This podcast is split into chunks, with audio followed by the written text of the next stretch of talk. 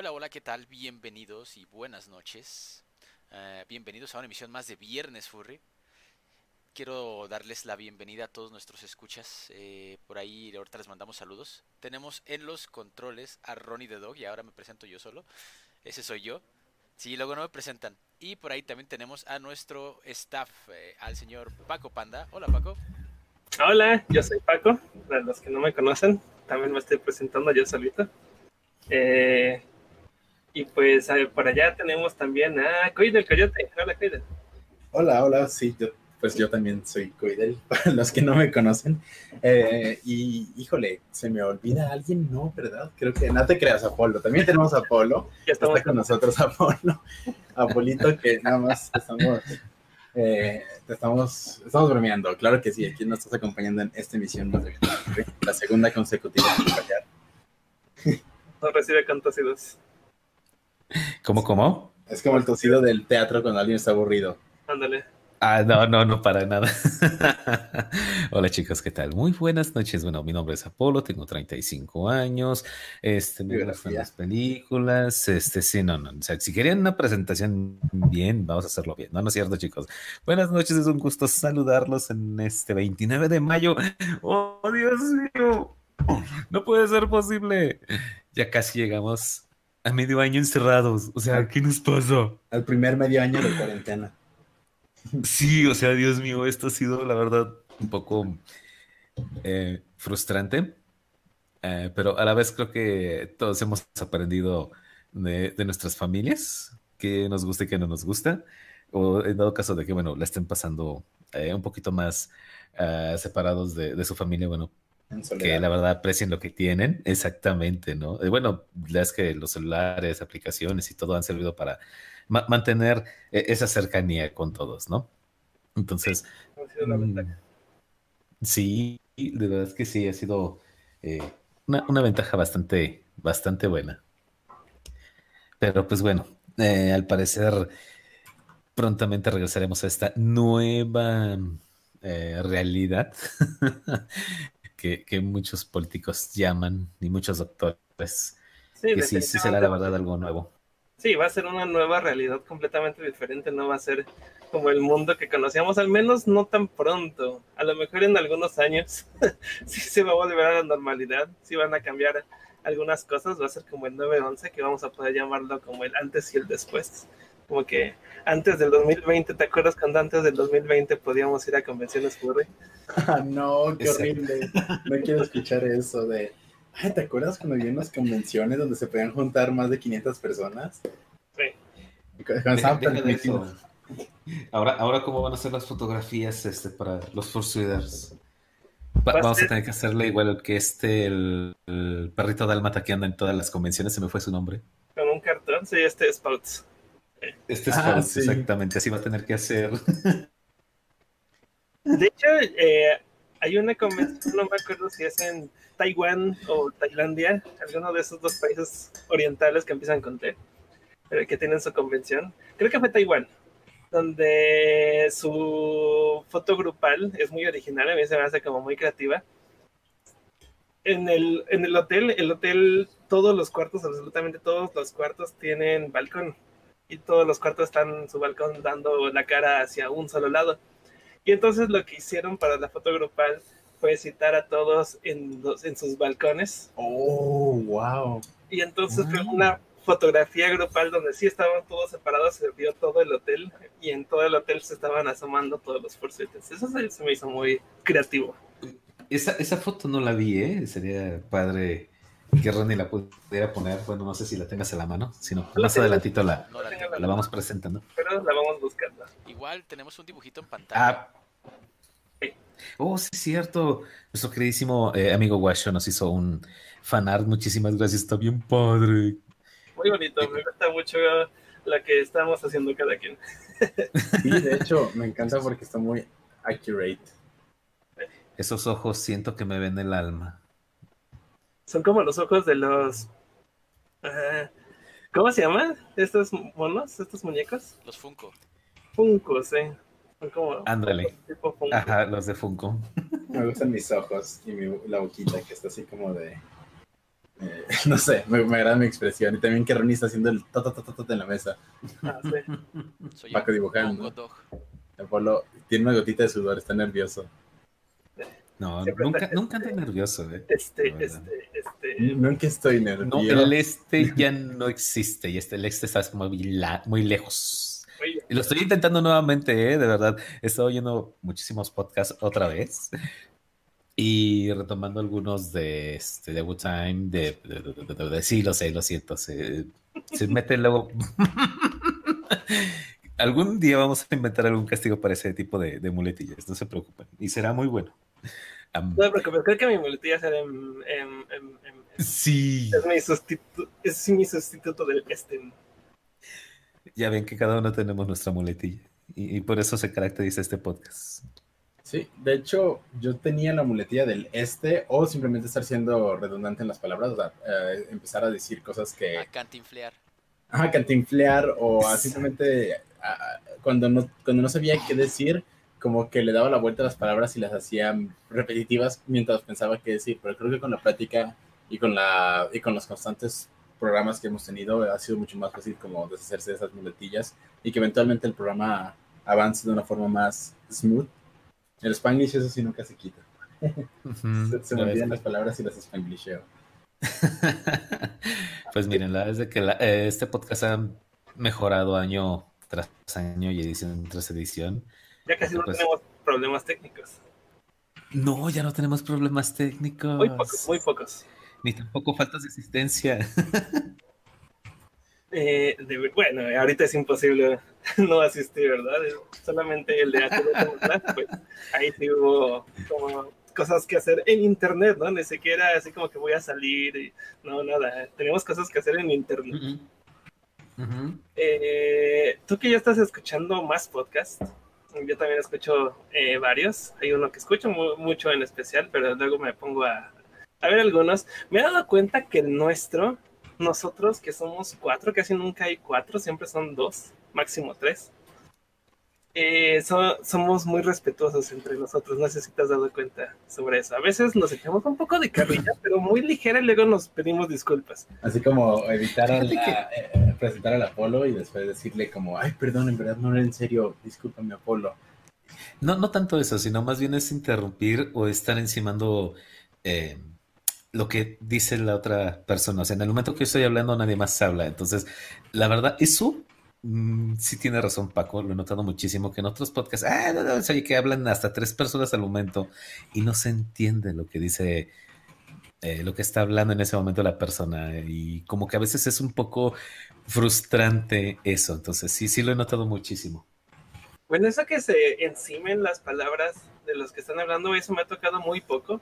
Más bien, eh, lo que sí he notado mucho es que Mm. Entre ellos, entre los hosts de los podcasts, son se tiran mucha carrilla, a veces muy pesada, o incluso se insultan, aún, aún sin grosería, pero se insultan entre ellos y, y, pues luego, pienso, estoy escuchando un podcast y, y pues se avientan una carrilla pero pesada, ¿no? Entre ellos. Yo pienso, ¿qué haría si de pronto yo le echo eso en vivo a Coidel? Yo creo que nos va a saltar a todos, ¿no? No nada más a Coidel, va a ser como que, ah, caray. Acá de una carrilla bien fuerte y ya solo suena el trum de Code del abandonó la llamada. Ándale. No, yo, yo creo que si eso pasara, se nos haría muy, muy raro, ¿eh? O sea, al menos si a mí me quedé así de, ¿en serio este es Paco? Se me hace que no lo cambiaron, fueron los reptilianos en ese caso. Ya sé, como que le está pasando a Paco acá, Paco diciendo cosas bien groseras, ¿no? Sí, me- exactamente. me- aquí me, me recalcan mucho en el chat si me, se me sale una grosería, así una chiquita de esas que ni siquiera son censurables en la televisión, ¿no? Ya me la andan ahí como reprochando y a veces hasta me hacen videos, luego veo en YouTube que dice, Paco dice una grosería y son, son como cinco segundos de video y es porque dije jodido, ¿no? Ah, sí. Como que, ¿qué?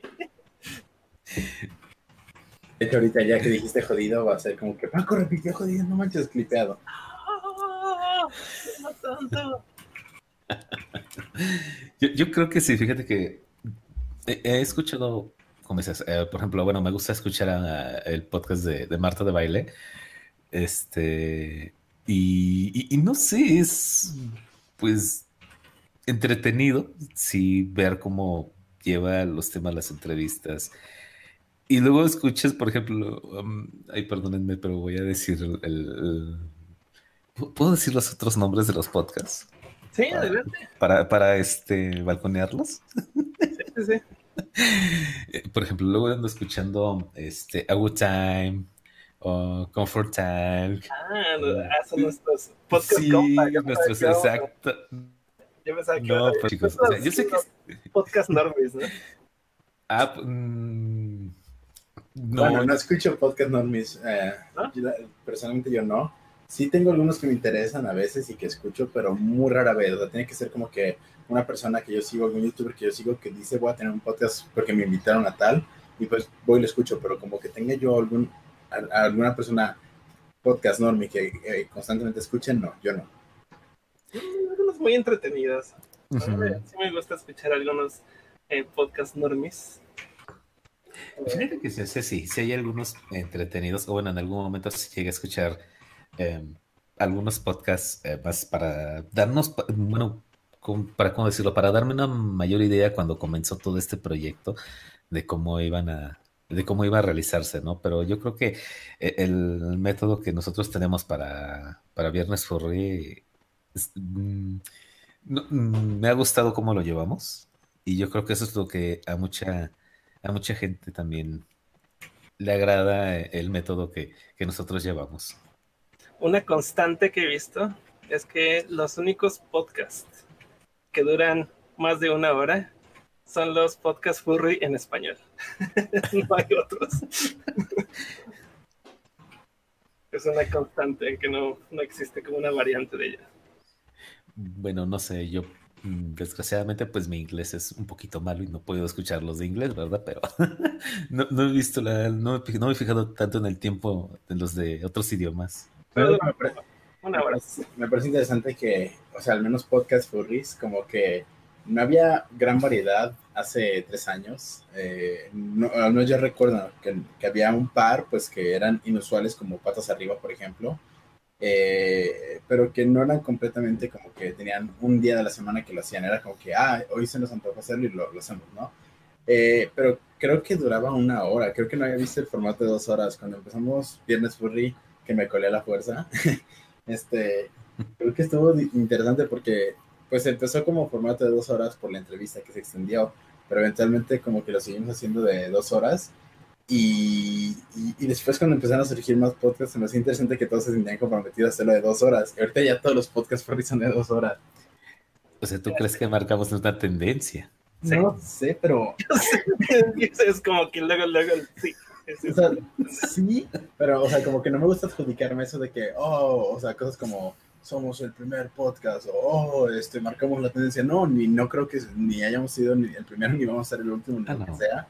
Este, simplemente creo que el formato de dos horas era algo inusual que empezamos a hacer eh, y que de alguna u otra forma se, se quedó, ¿no? Y que todo el mundo lo siguió el formato. Es que en algún momento nos dimos cuenta que eh, una hora no te alcanza, la verdad, para estar hablando a gusto de los temas que, quieres. Entonces, por eso se dio que nos extendiéramos un poquito más. Y además mandar saludos. Sí, exactamente. Pues me voy a adjudicar la frase que, se, que usaban mucho los de la banda de rock División Minúscula, pero con Viernes Furry, que no somos los primeros ni somos los mejores, simplemente somos Viernes Furry. Oh. sí, no, no, no, no, no soy tan original. Eso decían, solo somos división minúscula. Oh, wow. Eh, un saludo a Cucarachín, que me anda, pero pidiendo, pidiendo, pidiendo saludos, Cucarachín. Saludos, bienvenido, gracias por escucharnos una semana más. El Cucarachín, me encanta ese nombre. Sí, está padre. Oh, mira, dice Del Tri, Apolo tiene razón, mejor que sean tres horas. no. ya tres horas ya sería un exceso. No, sí, yo me canso un buen. Sí. el que, el que tuve con estos chicos, eh, ay, no me acuerdo cómo se llama ese Con Max, con Max. Sí, fue con Max, con Max, no me acuerdo cómo se llama su podcast, perdóname la vida, de que duramos dos horas y media y yo estaba cansado de, de tanto estar hable y hable. Entonces, así como que dos horas es así, el, el tiempo justo. También un saludo a Albertito Fox, que dice cósmico. No entiendo por qué dice cósmico, pero saludos. Tenemos a Jaciel Barragán Gloria, dice, pongan tus... No, perdón, esos géneros aquí, lo siento, no. Ah, nada más ni siquiera ponemos música aquí.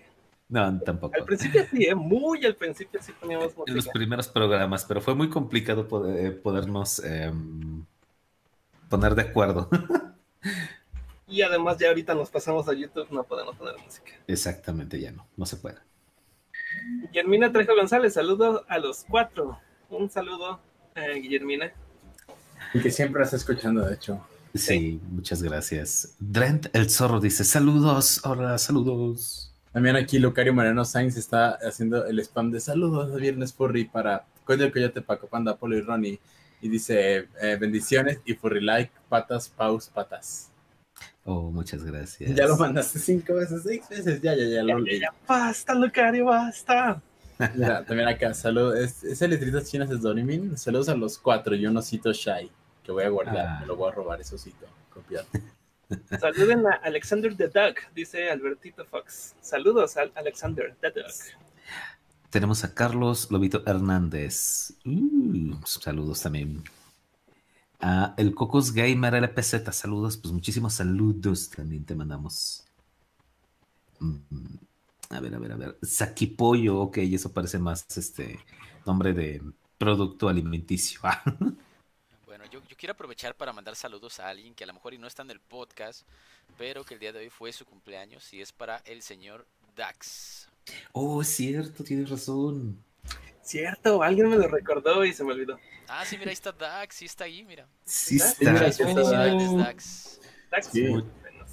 El, el Dax el- lo, lo invocamos cuando dijimos, ay, hay otros podcasts como La UTA y Vino. ¿Qué están hablando de La UTA? Dax, estoy hablando muy bien de tu podcast, ¿eh? Sí, muchas Sí, ten- felicidades. ten en cuenta eso.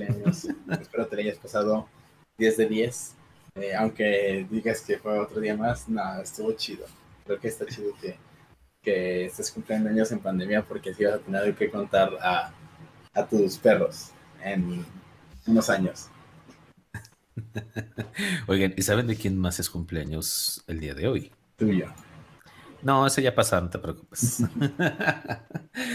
no, el día de hoy, eh, el queridísimo artista Blake Fox es también su cumple, así que ahí luego pasen a echarle un saludito en su Facebook o Twitter. Pues miren, hablando de las nuevas realidades que nos estamos presentando el día de hoy, eh, resulta que este fin de semana está Ujú. ocurriendo, de hecho ya ocurrió el- un primer día, de un festival virtual de música llamado City Banamex Conecta. Oh, sí, lo oí. Simplemente lo puede haber llamado Conecta, ¿no? Porque iba a anunciar la marca que viene como al principio de, de él. Pero bueno, es un festival de música virtual. Eh, ya me imagino a los vendedores de tazas y de playeras pirata afuera de pues no hay, ¿no? De los servidores. Sí, no, no, no, no hay. Yo, yo creo que están en el chat, en el chat del servidor. Llévele, llévele su taza y ya, un GIF de una taza dando vueltas. ¿no? Escribiendo en corto. Llévele, llévele, cómprele para niña, para niño, cómprele el recuerdito que se lleva. El recuerdito del, del festival. Sí, No, no, esos están ausentes por completo en este festival virtual. Eh, no hay como, no existen esas actividades que, un- que existen normalmente en los festivales de música de irte a solear un rato, eh, pasarla con tus amigos. eh, después de que termine el festival, bueno, primero conseguir, conseguir comida muy cara, conseguir cerveza muy cara, que es como Es de 100 pesos. parte de la experiencia. ¿Cuál 100 pesos? Ya cuesta 150 la cerveza. Ah, la bestia. Ah, Sí. el agua la- el que cuesta 100 pesos. Sí, el agua cuesta 100 pesos. El refresco también. Eh, y ya después uno sale del festival y pues cuál es el siguiente plan, ¿no? O cómo nos regresamos a nuestra casa, o a qué tacos vamos, o algo, no, nada de eso existe, termina el festival y estás en- en- sigues en tu casa en pijama. Entonces, eh, bueno, sí es algo como bastante curioso que, exis- que estén existiendo festivales, así. Ya no solo son como conciertos independientes, ya son festivales completos con, con todo un line-up, con todos unos horarios, con varios artistas. Eh, hace rato ya terminó de cantar María José. El día domingo va a estar DLD, Fobia y los demás no los conozco. Ya estaba. El viernes va a estar. A ver, ¿qué? No, no, no, no, no. Dale, dale, dale, dale.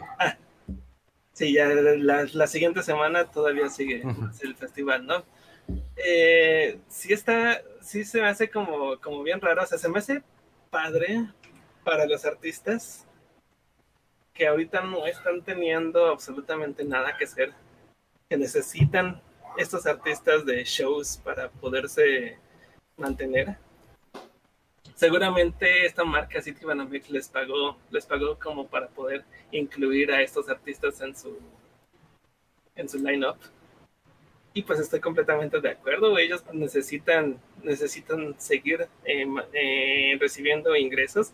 Son artistas, no viven de los aplausos nada más. Eh, entonces sí, obviamente tienen que, que seguir haciendo, haciendo shows, pero sí se, como que se quita absolutamente toda la experiencia, ¿no? Ya a veces como que siento que la experiencia de, de un concierto no solamente es, no solamente es escuchar la música en vivo, sino como que estar consciente de que tú estás en el mismo espacio, en el mismo auditorio, en el mismo espacio-tiempo que tu artista favorito, que lo estás viendo en persona y que aparte sientes como esos beats que te transmiten la música, ¿no? Que en unas bocinas en una casa no te transmiten por más que tengas tu bocina de que la compraste en FAMSA, no, no es lo mismo. Definitivamente no es lo mismo. Ni siquiera cuando tu vecino saca la bocina a la calle y la pone a todo volumen, tampoco, La de Electra. sí, no, tampoco es lo mismo No. que ir a un concierto y sentir realmente la música en vivo, tocada en vivo, y, y sentir esa sensación de los bajos en tus, en tus pulmones, ¿no? Eh, Eh, pero, pues no existe ahorita, en este momento, no hay una realidad. O sea, tampoco estoy diciendo, no, es que sí deberían de existir estos festivales, ¿por qué no existen? No las están privando. Pues ni modo, eh, yo entiendo en la realidad en la que estamos viviendo, sabemos que aun cuando dijeran, ya mañana termina la cuarentena, sé que estos festivales no van a existir, no va a ser posible. Eh, así que pues es una realidad que espero que sea temporal, que sea solamente por este año máximo el siguiente. Pero la verdad se me haría muy triste que las empresas eh, encontraran como que este tipo de modalidad sea la nueva realidad del futuro. Que ya no haya festivales de música por miedo a que las personas se vayan a contagiar de alguna enfermedad, puede ser coronavirus, puede ser otra cosa. Eh, Pues, mira, yo creo que a lo mejor va a ser eh, alguna mm, opción cuando los artistas pues no puedan viajar o, o estén con algún contratiempo, ¿no? O sea, a lo mejor que sea algo muy, muy extraordinario. Porque sí, como tienes, tienes muchísima razón, Paco, en eso de que no, no es lo mismo vivir un concierto digital a un concierto en vivo. Y, o sea, y yo creo que cualquier persona eh, en eso puede estar de acuerdo con nosotros. De hecho, aquí lo que yo tenía en mente con esto es que, o sea, sí está chido que ahorita sea una alternativa, está padre. El problema es que, pues, lo, lo triste es que muchas veces las compañías operan en cuestión lo que les da más lucro, ¿no? Lo, lo que les sea más, más lucrativo, lo que les sea más conveniente económicamente. Y pues, quieras o no, cuánto inviertes en un evento virtual, ¿no?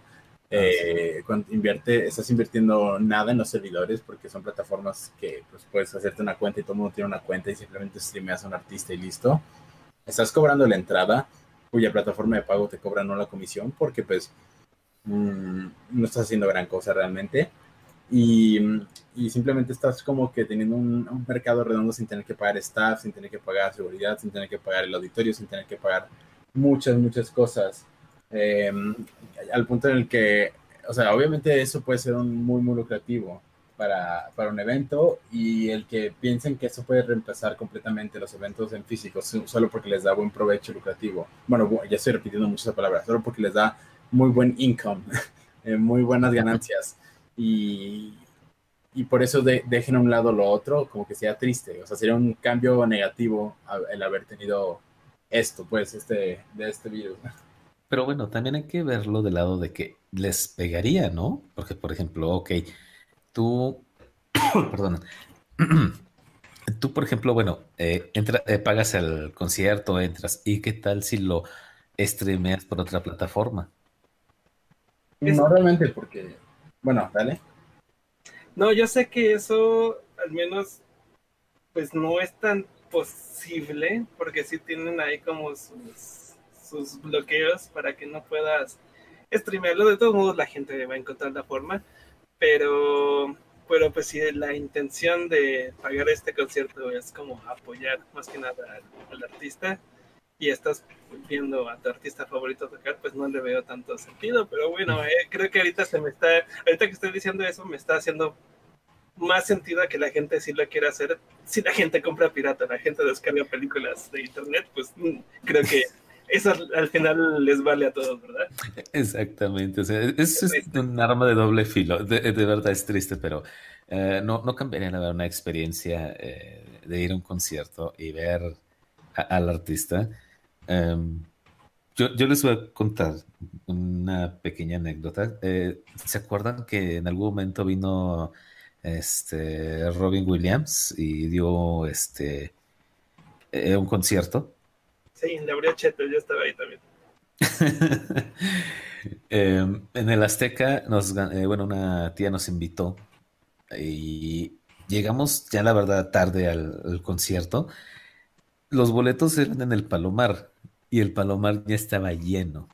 O sea, para quienes no sepan qué es el Palomar en el Azteca, bueno, la parte más alta del Estadio Azteca. O sea, imagínense cómo nos íbamos, este, cómo se iba a ver el escenario. No se iba a ver absolutamente nada más que por las pantallas.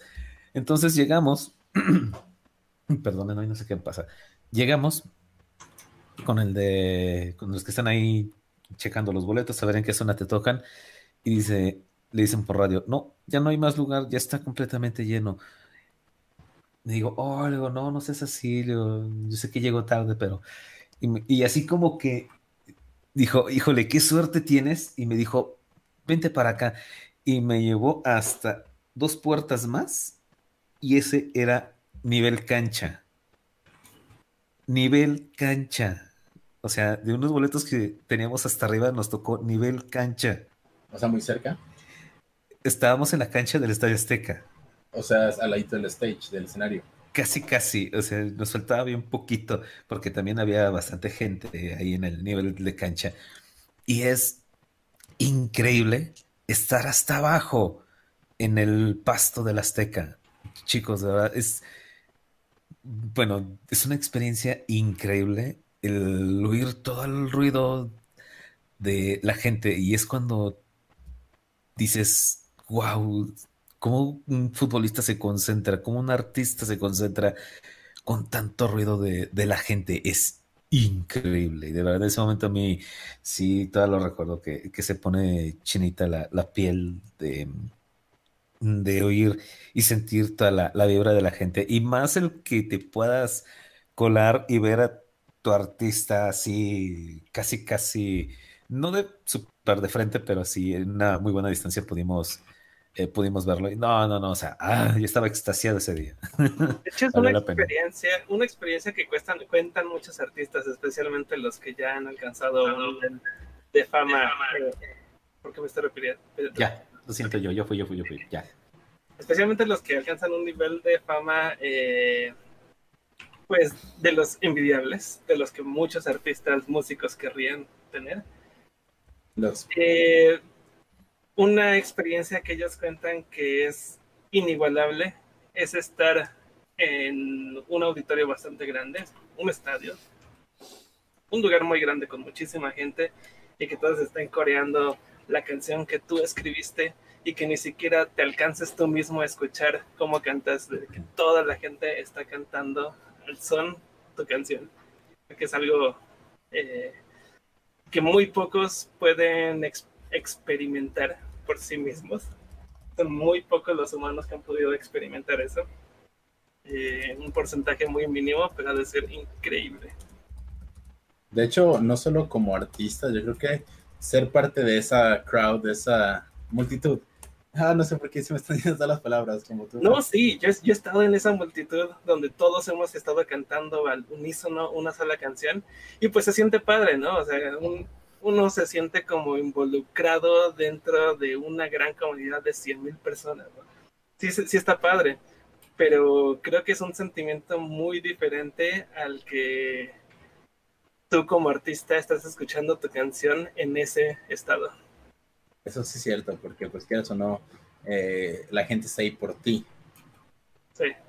Entonces es como que, vaya, todas esas personas se dieron el, el, o sea, son personas que siendo realistas no puedes conocer, son tantísimas que aún si le invertías un minuto de toda tu, de tu, un minuto de tu vida a cada persona de ese estadio no te alcanzaría el tiempo este, para conocerlas a todas, pero sabes que todas tienen algo en común que las trae ahí, que es este, es tu música, entonces yo creo que eso está bien padrísimo.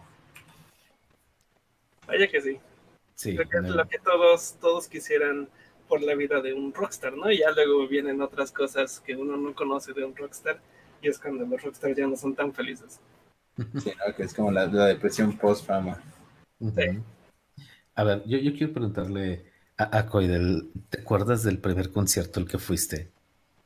Híjole, este, yo jamás he sido de conciertos y de niña siempre repelía mucho los conciertos, aun cuando tenía la oportunidad de ir porque mi hermana era loca por los conciertos y a cada rato se ganaba boletos en la radio. Yo le tenía mucho miedo a las masas porque me pasó una vez de niño que me perdí en, un lugar así de mucha gente. Y, o sea, me perdí varias veces, pero como que la vez que me perdí con una masa, una multitud al lado, eh, se me hizo muy, me dio mucho miedo y desde entonces repelía los conciertos, repelía todo ese tipo de cosas porque eh, simplemente me, me daban un poco de miedo y, y siempre que tenía la oportunidad de, de niño no iba. Y ya cuando crecí no me había acostumbrado realmente a ir a conciertos y ya no lo, o sea, nunca se me hizo hábito y no lo hacía. Y si te llegas a mencionar alguno al que fui, ni siquiera me podría acordar de quiénes eran las personas que cantaban porque no tenía interés, solo estaba acompañando a alguien. O Pero ahorita ya tengo muchísimo interés en los conciertos y tenía la intención de, de, de- de empezar a, a probar a ir a algún concierto. Eh, eso, ese interés empezó en 2018, eh, que dije, "Ay, es que la verdad todos mis amigos están, tengo muchos amigos, incluyendo por ejemplo Paco, que cada rato me, me platican de experiencias increíbles que pasan en conciertos. Y ahora ya tengo, pues, ahora sí que pues, la posibilidad de sustentar algún boleto que me acerque lo suficiente como para vivir una experiencia eh, bastante única. Y ya tengo amigos con los que podría ir a algún concierto de grupos que me gustan bastante eh, y que son grupos en común o que, au- aunque, aunque no sea muy fan, pueda, pueda ser divertido asistir al concierto. Y dos situaciones. El primer concierto al que quería ir realmente coincidió con BLFC ese año y pues no pude ir a ese concierto porque eran las mismas fechas que BLFC. Y, y la segunda vez que quería intentarlo era iba a ser este año y se canceló todo. Entonces, eh, a ver si ya cuando regresen los conciertos, si es que regresan como estaban diciendo ahorita, eh, pueda darme la oportunidad de, de volver a ir alguno. Ah, pues esperemos que sí, sí se pueda dar. El, de que nuevamente puedas vivir una, una experiencia agradable. Y ahora sí con algo que tenga de, de que sea como que muy de mi interés, ¿no? Que sea una experiencia que, que sí disfrute porque sí voy con la disposición de vivir un concierto. Eh, y me gustaría, la verdad me gustaría intentarlo. Ahora sí que hay muchos artistas que, que hoy en día sí tendría la disposición de darles esa oportunidad. Eh, pero te digo, no necesito ser muy fan de un grupo, creo, para disfrutar ese, ese evento. Y espero algún día también poder ir uno con Paco, sería divertido. Ah, sí, falta disfruta mucho ir a conciertos conmigo. Sí, siento que sería divertido con Paco porque la vez que yo fui a un concierto con Balt me la pasé muy bien. Fue de Say Ocean Sí, sí, oye. este, y la verdad me la pasé muy bien. Y eso que no soy fan del, del grupo, yo no soy, no- ni lo conocía, ni, ni me iba ni me venía, pero me la pasé muy bien porque el ambiente que de ver a la persona con la que iba emocionada y todo eso, y además la música es muy buena, ellos cantan muy bien, me, me envolvió en ese entorno. Y eso fue en 2017 que fui a ese concierto de Say Ocean. Este, Mm. pero, pues no sé, sería también padre, te digo, ir a algún concierto con Paco, porque creo que hay algún tipo, debe haber algunos grupos ahí en común que tengamos. Wow. ¿Y, y tú, Paco, te acuerdas de tu primer concierto al que fuiste? Sí, fue, de, fue en el 1997. Fue de la ley en el Auditorio Nacional. Yo tenía ocho años. Y pues eh, me sabía todas, todas las que cantaron, las estaba cante y cante. Era muy, muy, muy extra fan de, de la ley. Pero todavía lo sigo haciendo. Eh, los dejé de escuchar en algunos de sus discos. No escuché por completo el de Libertad. No escuché su más reciente disco que sacaron en 2016, algo así. Pero se ha sido de las primeras bandas de las que fui muy fan. Entonces, Fue que fue con el Invisible que salió en el 95. Entonces yo tenía seis años cuando me volví muy fan de algún grupo. Vaya. Wow. me sabía la biografía de los de Beto Cuevas, de, de todos, de ahorita se me, se me olvidaron los nombres aparte de Beto Cuevas. wow. A ver, yo, yo quiero saber, Ronnie. Sí, aquí ando. A ver, cuéntanos, ¿has ido a algún concierto, Ronnie? He ido a varios conciertos y trabajé en algunos conciertos. Mi Oh, primer- a ver. Mi primer concierto, no tan concierto, más bien la primera vez que vi una banda o un grupo musical en vivo. No sé si conocen que aquí en Guadalajara se hace un evento llamado las Fiestas de Octubre. Mm, ¿No? Aquí hay un, ajá, hay un, un evento en Guadalajara llamado las Fiestas de Octubre. Es tal cual una feria en donde en un foro se montan diferentes bandas musicales a través de un mes, que es todo el mes de octubre. Hacen un desfile. En ese desfile a veces hay presentaciones de personas ahí cantando, ¿no? En esa ocasión fui a ver el desfile con mi familia y me tocó ver a una banda antiquísima. De esas que ya no existen y que yo creo que ahorita que se las mencione solo van a conocer una, una canción de ellos. Y se llama SBS. Con- ¿Quiénes eran SBS? Como que me suenan. la única Claro. canción que tenían popular era la de Follow the Leader. Ajá. Oh, ok. No, pues sí, no, eso se- era, eso- ese tipo de grupos eran más como de One Hit Wonder ya, ¿no? Ajá, solo, solo, solo conocía la canción de Follow the Leader, igual cantaron algunas que no conocía, pero en cuanto empezó la de Follow the Leader, toda la gente que estaba viéndolos en el foro, ese pequeñito, se puso a cantar y a bailar y dije, oye, qué padre está el ambiente de esto.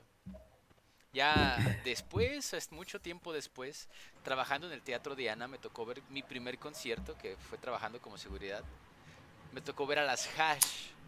Oh, hash. Uh, fue cuando me di cuenta y dije, Dios mío, ver un concierto de un artista tiene un nivel diferente porque, o sea, yo estaba viéndolas y de estarlas viendo no me gustaba tanto su música, con- conocía sus canciones, pero no me gustaba mucho, pero verlas en vivo en el, en el foro y te transmiten muchísima energía, o sea, de esas personas que, que saben manifestar su energía y transmitírsela a toda su audiencia. O sea, que las estás viendo y te prendes, o sea, que dices, no, no manches, qué padres están moviendo, se ve que tienen mucho ánimo y te lo contagian. De ahí también vi a Miranda, eh, a esta Natalia Lafourcade, bueno, no me acuerdo quién más, pero luego mis conciertos así más públicos que fuera de verdad, creo que fueron ya hasta con Paco. Que, ¿Cuál fue el primer concierto que fue a ver con Paco? Fue el de... ¿Cuál No fue sé, Paco? pues. ¿El de Fey o el de Rake? No me acuerdo, pero sí, sí hemos ido a, a varios. Creo que fue el de Rake primero. Sí, También fuimos a ver a Faye. Te he llevado a ver a Goofy. Sí, es cierto. No, no, no Tribilín, sino Goofy es una banda de Chile. Ah, sí, disculpen que me escuche muy bajito, es cuestión de mi micrófono que luego se me olvida poner la ganancia. En teoría, ahorita que me acerqué más al micrófono me escuchan mejor. Pero espero Sí, que hayan entendido mi historia. Sí, sí, sí. wow, o sea, wow, Ronnie, me dejaste así de, de a seis. Wow, qué genial. O sea, escuchar a Hash, Dios. Y luego, bueno, aparte otra cosa que hay con las bandas que no se ha hablado de ellos son los fans. Cada, cada grupo tiene un tipo de fan. Los que me sorprendieron muchísimo fueron los de Miranda. Oh, Miranda, qué chido Sí, de- de que el concierto empezaba a las 8 y a las 4 de la tarde ya había gente formada, a pesar de que ya tenían sus asientos designados, ¿no? Ya había gente formada y eran unos como chavitos vestidos estilo vocalista de Miranda, podría decirse, con ropa muy, muy extravagante, que eran colo- como colores platas, así todo, eh, pantalón plata brillante, una sudadera plata brillante y eran como seis chavitos ahí enfrente y así de wow. Eso me sorprende mucho, los, los fans de cada grupo, cada uno tiene como algo característico, ¿no? Igual los fans de, de, de lo que fue Panda eran como muy rebeldones, muy rockeros, Muy emo. muy emo, exactamente. No, para, para bandas que sí eran completamente emos sus seguidores. Y me tocó ser uno de ellos. También fue de los fans que tú mencionaste, pero todavía más extremo. Fue con My Chemical Romance. Uh, es- My Chemical Romance, yo fui bastante fan de ellos, igual que de Panda, aunque estaban como peleados sus fans. Eh, pero no me importaba. Yo, yo era muy fan de los dos. Eh, los, los vi cuatro veces en vivo, pero su segunda vez que los fui a ver en vivo, que fue en el Palacio de los Deportes, donde hicieron su, su DVD, eh, pues la entrada era general, o sea, tenías tu ticket de estar en la pista, pero pues todos estamos parados, ¿no? todos estamos de pie apretaditos. Y entonces ahí es el primero que llegue, el primero, el, la persona que va a estar hasta enfrente. Entonces, eh, nosotros llegamos, mi hermana y yo, mi hermana también era súper, hiper, mega fan, yo creo que todavía más que yo.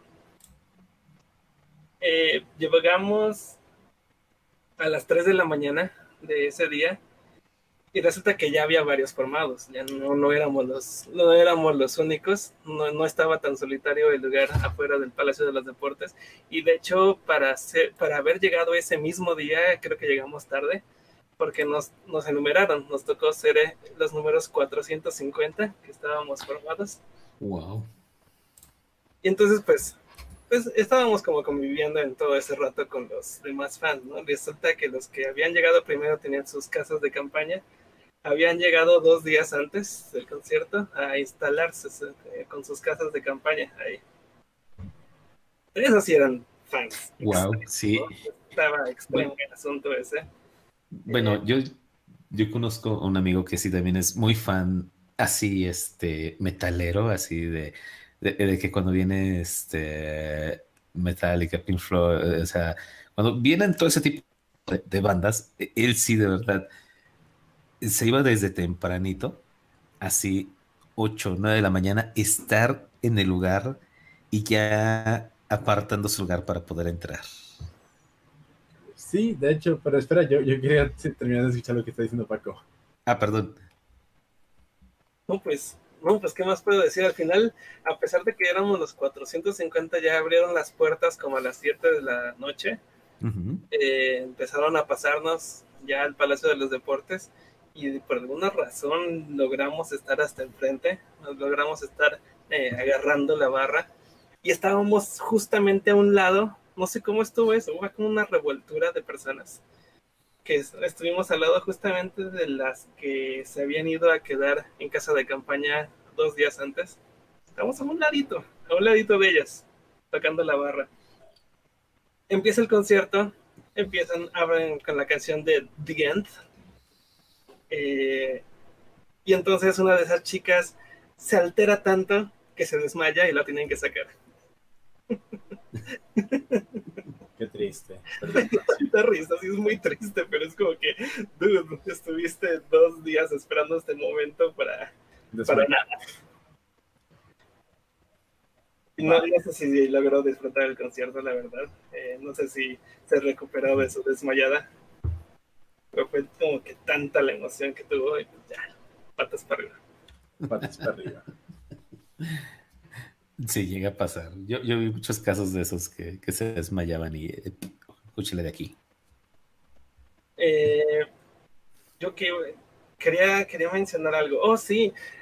Cambio, este, este tipo de, bueno, por, aquí- por ejemplo, estas bandas que hacían tours mundiales, que se iban de ciudad en ciudad por todo el mundo, que aunque digan tour mundial, y es como que Estados Unidos, Canadá, algunos países de Europa, Japón, y puede que México, entonces no es tan mundial la cosa.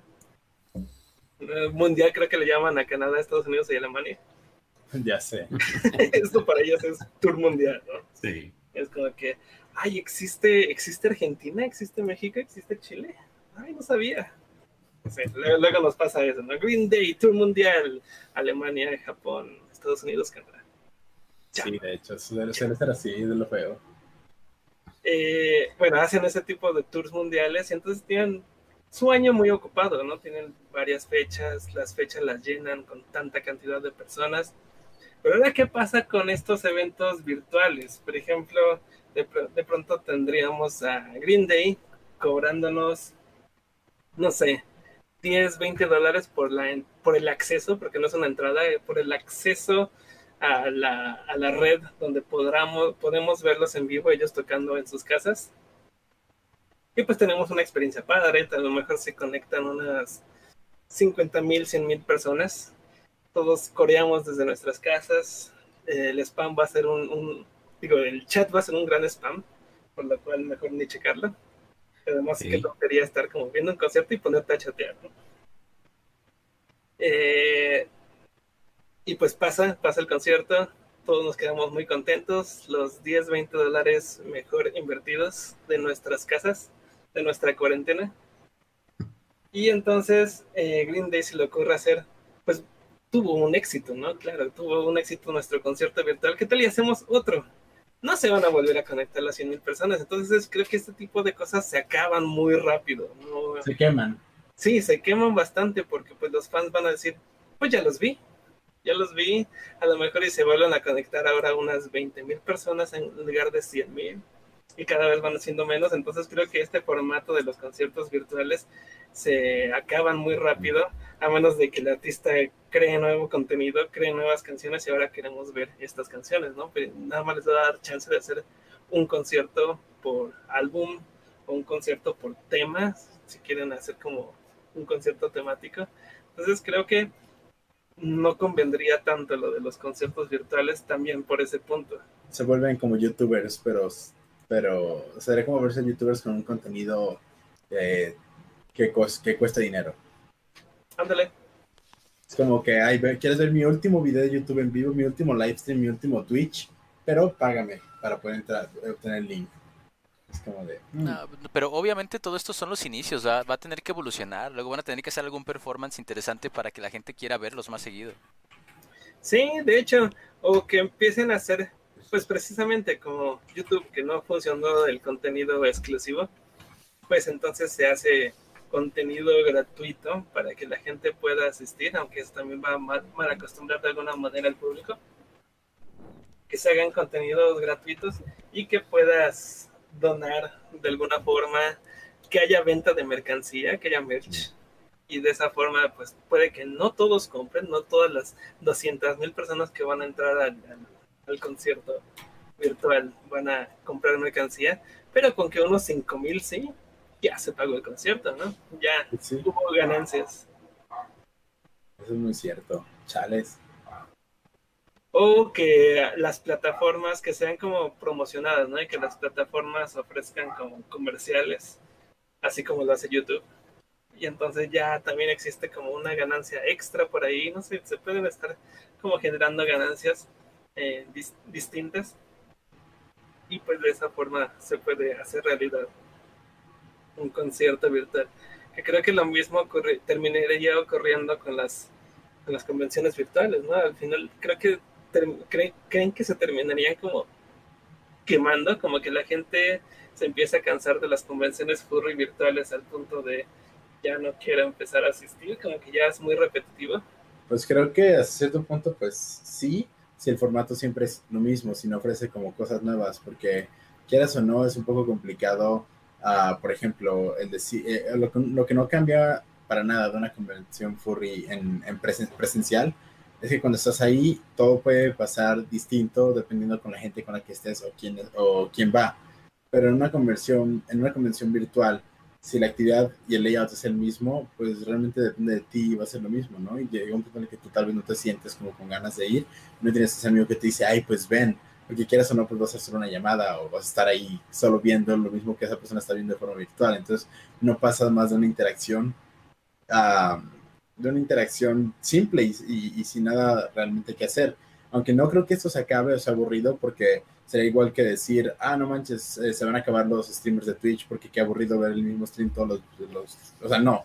Toda la gente seguimos encantados con, con ver streams y ver live streams de dibujo y lo que sea, aun cuando sean repetitivos, la única diferencia es que en una convención pues estás pagando, ¿no?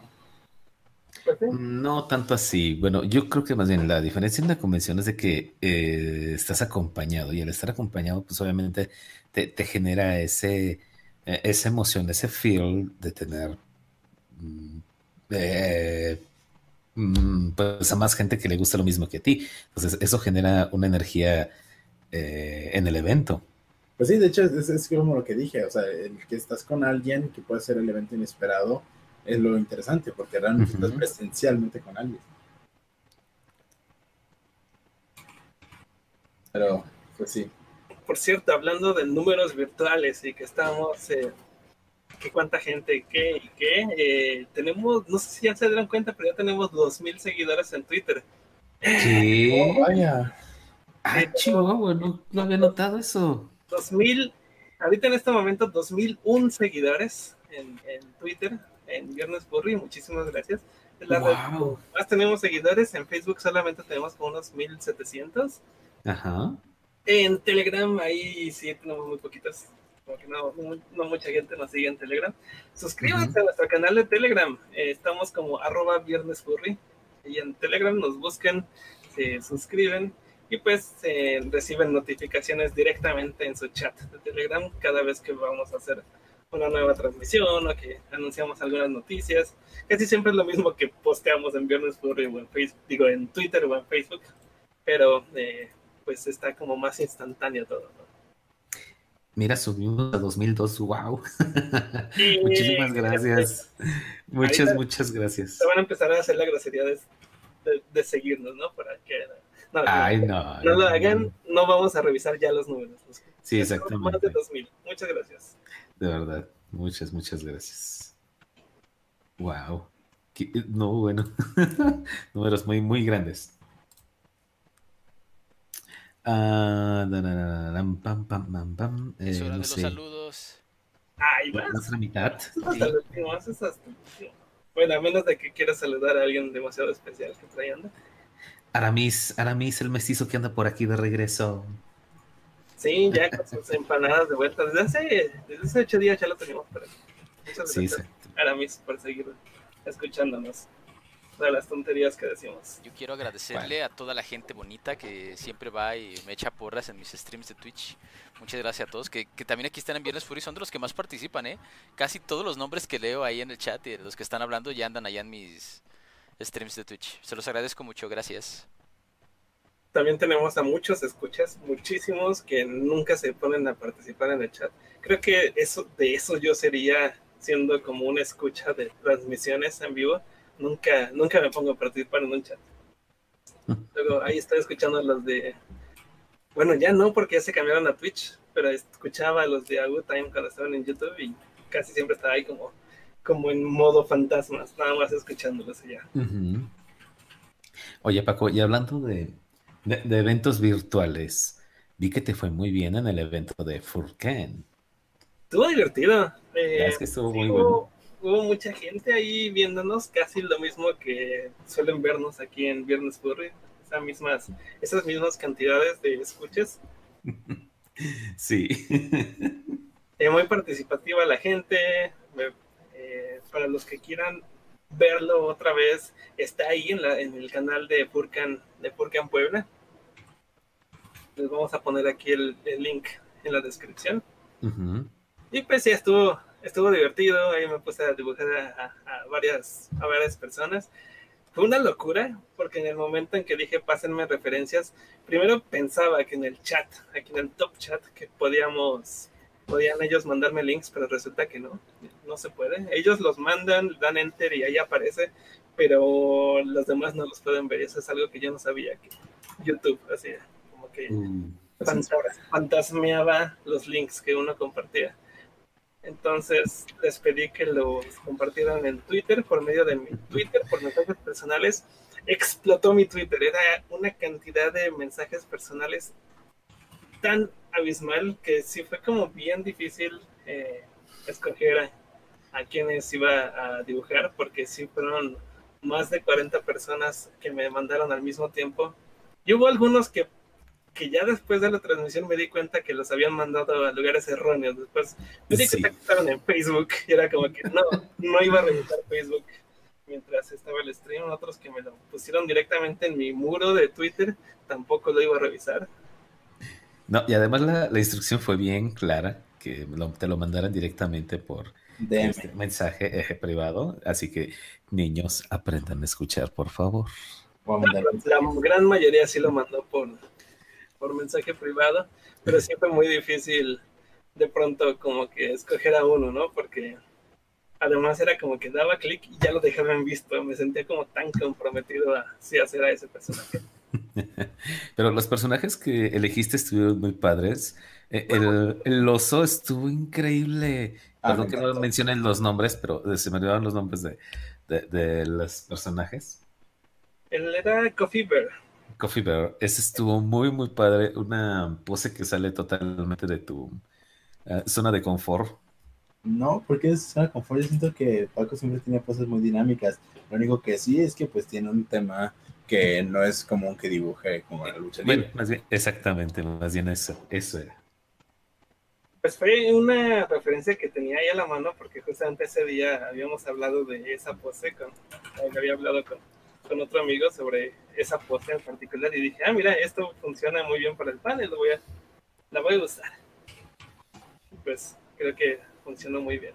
Uh denle una escuchada. Son, fueron dos horas, casi dos horas, hora, hora y media o dos horas de, de panel para los que están interesados en, en, dibujar y mejorar su, su, dibujo. Pues creo que es un poco útil, que es mucho útil. Me han estado mandando dibujos de varias personas, entre ellas incluidas este Sandy, que sé que nos está escuchando. Un saludo. Que me empezaron a enviar dibujos de ellos, de cómo es que de pronto como que se abrieron un poco los ojos después de haber escuchado las tonterías que yo decía.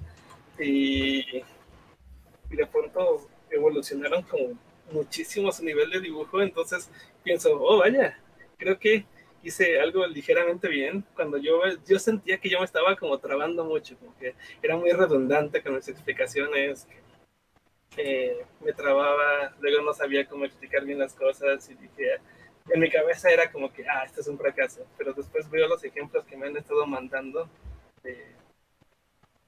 que han estado aplicando lo que, pues los, los tips que yo estaba dando y creo que sí fueron muy útiles. Hubo uno que me gustó mucho que tú diste, que fue eso de no pierdas tanto tiempo haciendo detalles en los ojos y eso porque luego te sientes comprometido a usarlos.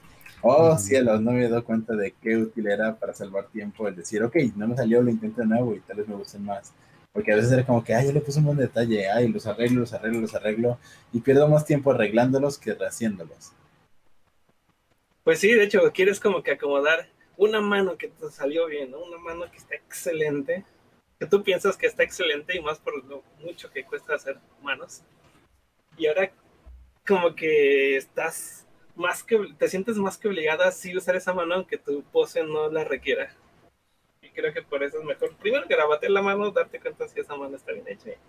Bueno, ya, ya, ya me voy a poner a explicar, ¿no? Vean el video. Sí. no, no se preocupen. Bueno, dices que les pondrás el link de todos modos del panel que, que diste eh, en Fulcan. Y pues estuve platicando un ratito con, eh, con uno de los organizadores y dicen que les fue muy, muy bien, que tuvo muchos, muy buenos números de asistentes en el evento, así que pues muchísimas gracias, la verdad, por apoyar estos eh, eventos em, digitales. Eh, prontamente esperamos ver más eventos digitales que, que sean mexicanos, así que pues también apóyenlos y pues denles una una oportunidad. No Yo diría más que mexicanos, habla hispana. Bueno, sí, te habla hispana. Ahí viene el de Argentina. Argentina sí. Es el 16 de. No, no, no, no. mañana. Mañana, mañana, sí, sí. es el de ARF. Sábado, sí, sí, sí. Mañana es sábado. empieza a las 4 de la tarde para que no se lo pierdan. Eh, Sí, miren, tienen muchas cosas que hacer este fin de semana, ¿eh? Pueden ir al Festival Conecta, a Argentina Furry Fiesta y sin dejar de estar en pijama o en calzones nada más. ¿Sabes qué más pueden asistir? ¿Qué?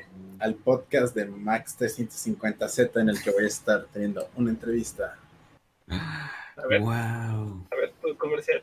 No, me bueno, eh, los mismos chicos que te invitaron a ti eh, hace tres semanas a, hablar un poco, que te extendiste dos horas y media. Yo creo, espero no me extienda tanto yo, porque realmente, como tú dices, dos horas creo que me parece más que suficiente y además es muy, muy, muy, muy cansado ya de por sí hacer dos horas. Este, si conviene, es por a veces termino con la garganta toda seca. Pero bueno, eh, Max 350Z, sé que es un nombre bastante, eh, el, el, bueno, el número, lo que sea tienen un podcast al que me invitaron eh, para hacer una pequeña entrevista y pues bueno, va a estar interesante. Yo estoy agradecido que me hayan considerado para pues, esta invitación y pues ahí voy a estar respondiendo algunas preguntillas que ya tienen preparadas para, pues, para esta edición de su podcast. Eh, también está este, este chico que se llama Top Boy, que va a estar también entrevistando, eh, junto con Wind. Bueno, en Twitter está como Wind y son los que van a estar entrevistando a las 8 pm horas. ¿Qué pasó? ¿Qué pasó? ¿Se escuchó todo? Ah, sí, sí, sí, sí, se escuchó. Es que como que te contaste como en un momento que parecía que ibas a seguir hablando. Ah, no, pero bueno, sí, ya creo que era todo lo que tenía que decir, pero sí, ya está, ya está todo preparado para esto que es Antroferal Show Antroferal Show, gracias. No sé por qué no me acordaba cómo iba el programa. Sí. Show, que lo pueden seguir en sus redes sociales así con ese nombre. Eh, dice Raciel que es yo seré como Van Gogh, o sea, sin oreja. Pero mira, soy, soy sordo de una oreja, entonces podría ser, podría ser como Van Gogh que les iba a decir, ah, no, sí, pues ahora tienen muchas cosas que hacer este fin de semana, pueden ver la entrevista de Corridor, pueden ir a Argentina por fiesta virtual, pueden ir al concierto Conecta de, de Banamex para ver a DLD, Fobia y demás bandas. ¿Qué más? Pues eso, chido. Oigan, no sé si les, no sé si les suena el nombre de Víctor Ochoa. Víctor Ochoa. Un escultor y gran oportunista. es una noticia, una noticia que pasó en España, me parece que en Sevilla. Y yo quería hablar de esto porque me gustaría como tocar un poco el tema del, del, oportunismo en cuanto a la situación que estamos viviendo y pues en general, ¿no?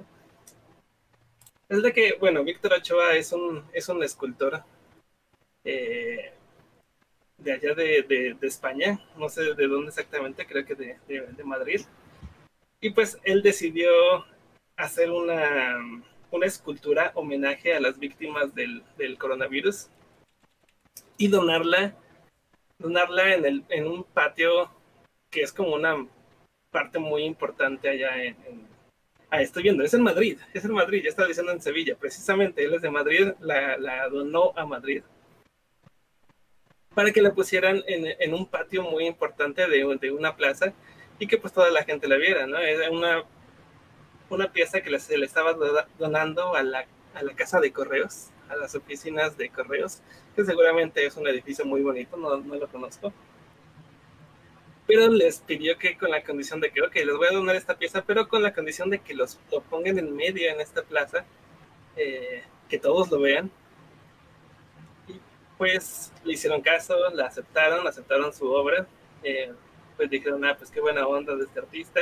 Pues ya lo hizo este Bansky, donando una pieza a un hospital y se vio bien buena onda y todos lo aplaudieron y ahora Bansky es el héroe. Pues él también quería ser el héroe, ¿no? Y resulta que dona una pieza que según él representa a las víctimas del, del coronavirus, que les hace homenaje, pero si buscan en Google esa pieza de Víctor Ochoa, es una escultura espantosa. Eh, si es opinión personal, la verdad es que se me hace muy espantosa esa escultura. Es como un alien, como alien el de la película, parado sobre una popó. y lo único que tiene relacionado a lo del coronavirus es que tiene una máscara, Pues la escultura en efecto sí fue muy criticada, a nadie le gustó y y cuando fue la inauguración, como que incluso la, que, la chica que la estaba inaugurando tenía cara de, ay, ¿es esto? Y pues ahora están haciendo una petición para que, para que esta pieza sea eh, removida. Que, oh, ¿en serio? Sí, porque pues no, a nadie le gustó, a las autoridades no les gustaron, a los de Bellas Artes no les gustó. Y pues, eh, pues no, yo también lo veo, tienden a ser como súper objetivo y, como que olvidándome de todas esas personas que están diciendo no me gustó. Yo quise ver la escultura como con ojos un poco más abiertos. Y no, no, no, es, la verdad es que es muy fea. y resulta que además, además esta escultura eh, ya la había hecho antes. Oh, no. Sí, es una, una copia exacta de una escultura que él mismo ya había hecho ya la había presentado hace como 10 años y ahora la vuelve a rehacer y solamente le pone al personaje una mascarilla, que la verdad es que es algo como muy simple, ¿no? Como que... Que, falta de originalidad y creatividad. Sí, la verdad es que no tiene nada de originalidad, así como que, ah, coronavirus, ¿qué puede ser? Ah, las mascarillas, claro. Ok, esto, esto sí fue puro oportunismo, como dices, o sea, qué horror. Sí, es eso, como que se vuelve mucho lo del, lo del oportunismo y eso es una práctica que a mí se me hace pues un poco eh, deshonrosa, como, como subirse a un tren como para... Ponerse el pedestal del, del correcto y del moral y del chido. Ah, que, yo lo siento, yo los, yo los entiendo, yo soy alguien que los comprende, pero miren, ya vieron mi obra, cómprenme, aquí están mis demás obras. Sí, exactamente, y creo que es algo que está pasando mucho, por ejemplo, a lo mejor y eh, probablemente, no he visto, pero probablemente muchos artistas empiecen a hacer obras relacionadas a lo que está pasando ahorita en, Minneapolis. Eh, lo cual si ellos no es, bueno, así lo siento yo, ¿no? A veces siento que no es porque realmente les esté pegando el mensaje y quieran como expresarlo, es más como que ahorita es el momento y vamos a sacar esta obra para que todos me vuelten a ver y, además ponerme el pedestal de, ah, sí, él está hablando de esto, es el héroe. De hecho, siento que, por ejemplo, yo con esa situación también veo que en las redes sociales se puso de que mucha gente de, no, es que esto está, esto es un impacto muy grande, que no, que esta gente está hablando y, se, o sea, y empieza a ser como muy pros hacia esto, pero ¿cuándo en tu vida lo habías hecho? O sea, ahorita tienes un motivo para hacerlo pero antes era algo que te valía, que no le tomabas importancia. Y pues es claro, esto puede dejar como una figura del pedestal, ¿no? De, de, la batuta. Batuta, esa es la palabra que buscaba. La batuta de soy muy santito y soy, estoy muy, muy a favor de ese movimiento, para esto, y ya estás hablando mucho de esto, pero, pero realmente, o sea, no sé, siento que hay, hay situaciones que es su lucha y, y podemos apoyarla, pero tampoco tenemos que tomarla tan personal porque eso no, no es nuestra. Pues sí, exactamente, es que más bien es eso, que no, no es nuestra lucha, a lo mejor sí. Eh, yo lo comprendería de alguien que es de Estados Unidos eh, y muchísimo más si es alguien afroamericano. Mm, de hecho, Matt Shy, hay un artista que me gusta mucho que se llama Matt Shy. Ella, yo, yo, la, yo sé que ella es eh, afroamericana y de hecho ella hizo un, un dibujo relacionado a todo esto que está ocurriendo ahorita en Minneapolis y creo que de, ella sí se lo creo, ella no se está subiendo como un, como un tren, no, está siendo como oportunista, es realmente algo que ella siente y que realmente le pese lo que está ocurriendo en, su país en este momento. Sí, y además de que es algo que le afecta, ¿no? Porque eh, es una situación que si se está exponiendo es porque ha afectado a miles de personas y ese silencio, ¿no? Que se ha guardado por muchos años. Pero cuando estamos en México, donde creo que tenemos problemas por los cuales sí podemos optar y, alzar la voz como la, el, el ¿cómo se llama? Eh, se me fue el nombre, cuando la gente es muy elitista hacia sus propias etnias y culturas locales, o, o, cuando la gente es muy discriminatoria hacia nuestras propias culturas nativas, o sea, puedes alzar la voz, pero ahorita no es tema trending, trending topic y no te va a dar ninguna batuta, entonces pues no, lo ignoras hasta que algún día alguien mate a algún indígena o, algo así pase, ya tengas tema de qué hablar para ponerte el pedestal de, mira, yo soy muy correcto porque estoy a favor de estas minorías. Pues no sé, yo, yo la verdad sí comenté de esto de forma muy privada con amigos, de, oye, pues, o sea, tengo amigos afroamericanos que me parece que esto va, puede ser potencial a un antes y un después, como por ejemplo, siento que han sido las marchas feministas en México, siento que se ha habido un impacto gracias a ellas, este, y positivo, porque la gente ya está más consciente de todo el coraje que se lleva, que se lleva cargando por, pues, por años, ¿no? Eh, pero digo, ok, qué chido porque mis amigos afroamericanos que viven en Estados Unidos tienen un momento de brillar que a veces es horrible que lo opaquen personas que solo buscan ponerse la, la en, el, en el shine spot, en el, el highlight, ¿no? Y este, y bueno, este, obviamente lo mencioné de forma como muy local con amigos y familia por internet y aquí pues con mi familia. Y algo que sí destaqué mucho, que es lo que me corresponde hablar a mí, fue que yo quedé muy enamorado de la fotografía de la estación de policía en llamas. Y no sé quién es el fotógrafo, pero me, me dio un impacto que refleja todo el coraje y el enojo que está, se está viviendo en esa ciudad. Sí, sí, Esa fotografía es la representación total de estallar en llamas de coraje. Eso me esa fotografía me encantó. Estoy muy enamorado de lo artística que es, lo surreal. No sé si la viste. Sí, sí la vi. Y la verdad, no sé quién fue el fotógrafo de esa pues obra de arte. Para mí es una obra de arte que. Pues de hecho se premia, se premia ese tipo de fotografías, hay premios periodistas. Ajá. Entonces, la verdad, no sé si tenga. ¿Te puedo pasar esa foto, Ronnie, rápido? Aquí la tengo a la mano. Adelante.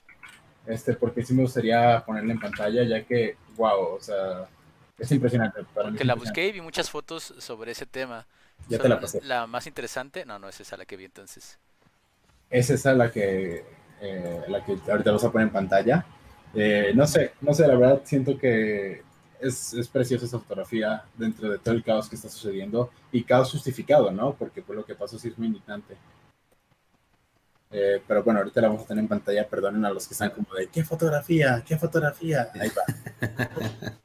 ya está en pantalla.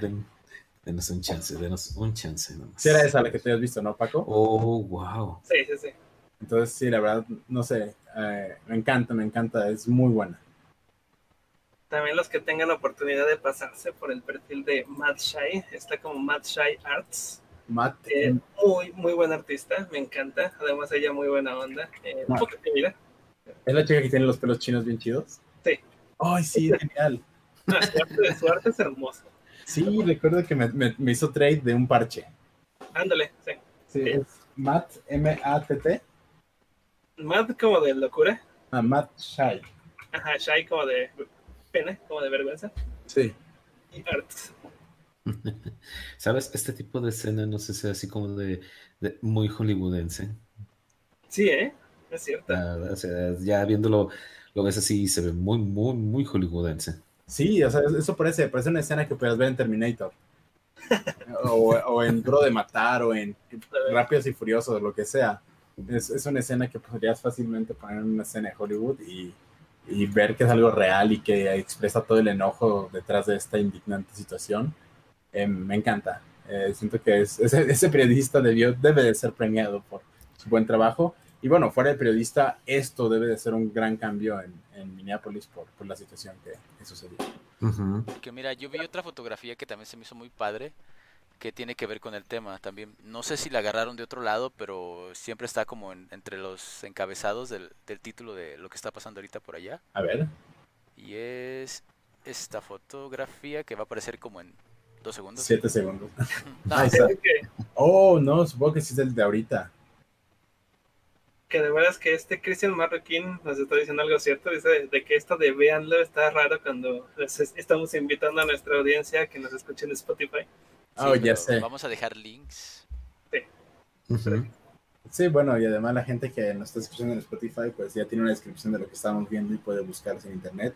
Esta que estamos viendo ahorita es uh, una licorería en llamas, uh, donde se ve caminar una persona en silueta, en contraste negro, justo en la parte en la que está brillando el fuego, donde está con la bandera de Estados Unidos de cabeza, como diciendo, o bueno, al revés. Sí. sí tienen, ah. tienen, mucha narrativa estas fotografías sin decir nada, ¿no? Lo, uh -huh.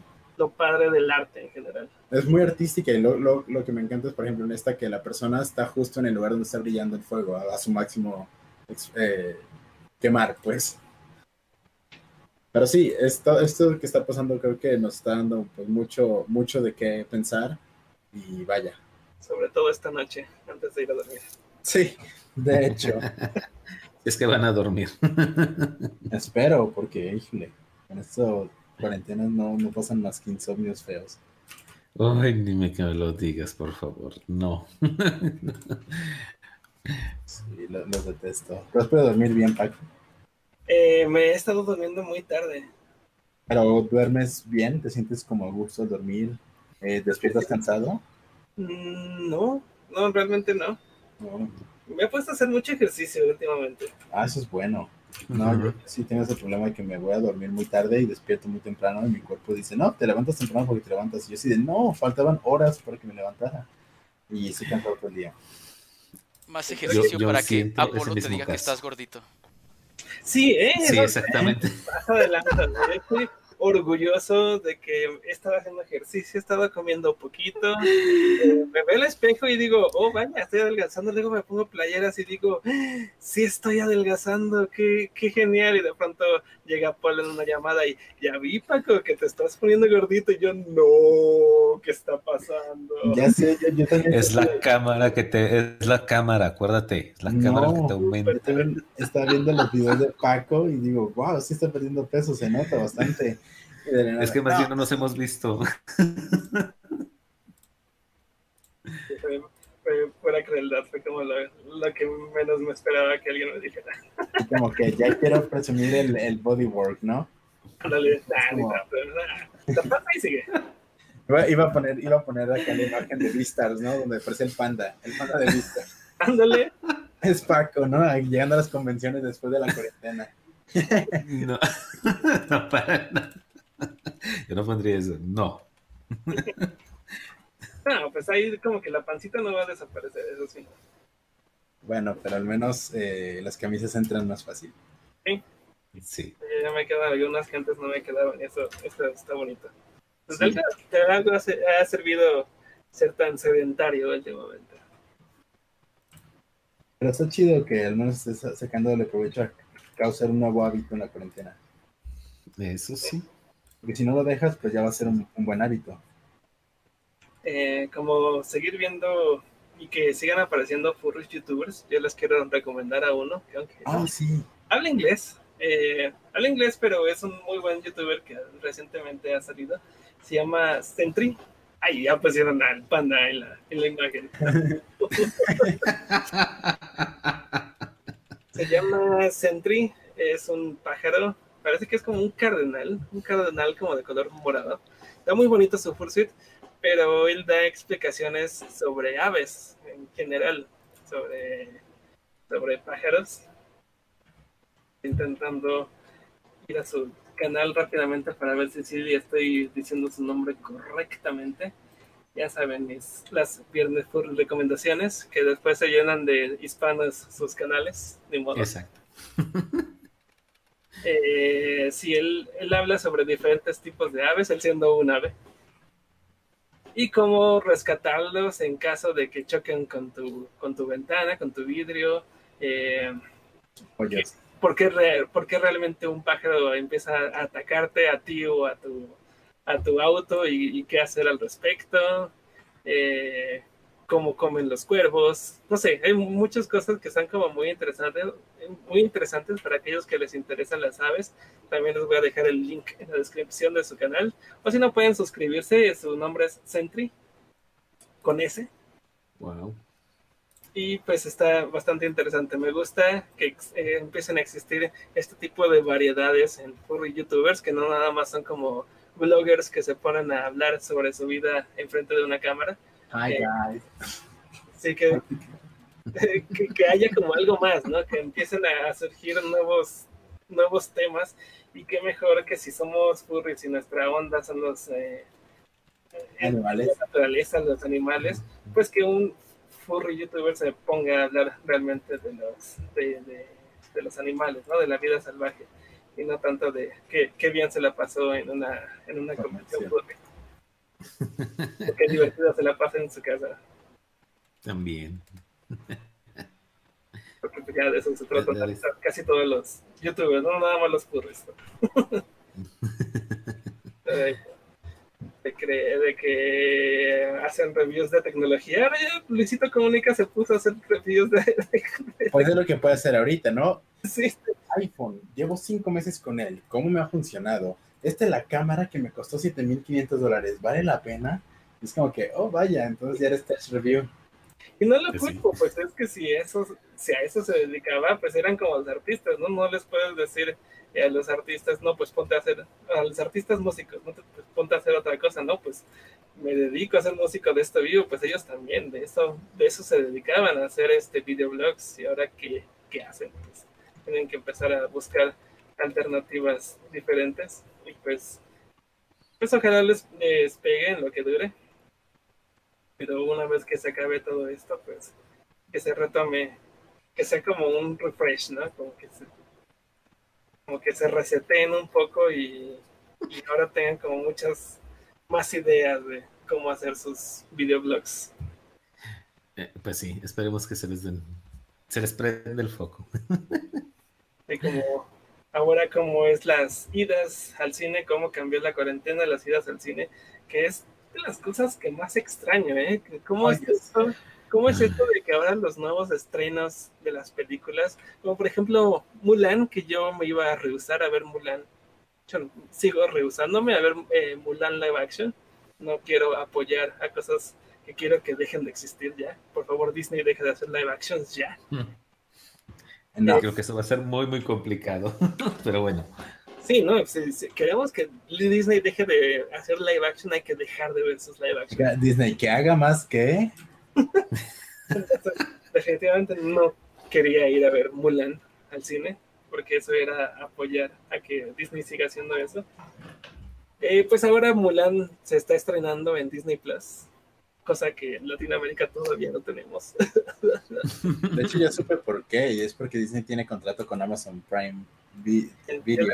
Mencionado, ¿no? El- Sí. creo que- Sí, sí, es muy triste la situación aquí en México, creo que en muchos países de Latinoamérica. España sí ya tiene en Disney Plus, malvados. eh, sí. Eh, pues eh, Mulan se está estrenando en Disney Plus. A mí se me hace como ya un poco más triste, ¿no? Como que nos privamos de ver estas películas en pantalla grande, que es como se deben de ver. Y no quiero que próximos estrenos que, que me gustaría verlos en pantalla gigantesca, ahora tenga que verlos en, en mi casa. Sí, la verdad estaría sad eso, porque la verdad la experiencia de estar en el cine es muy, muy diferente. Yo algo que estaba, pensando es que disfruto mucho las películas en casa cuando son películas que ya he visto o cuando son películas que, que no, no meritan como tener esa impresión de estar completamente concentrado en una pantalla grandota con el audio envol- envolvente.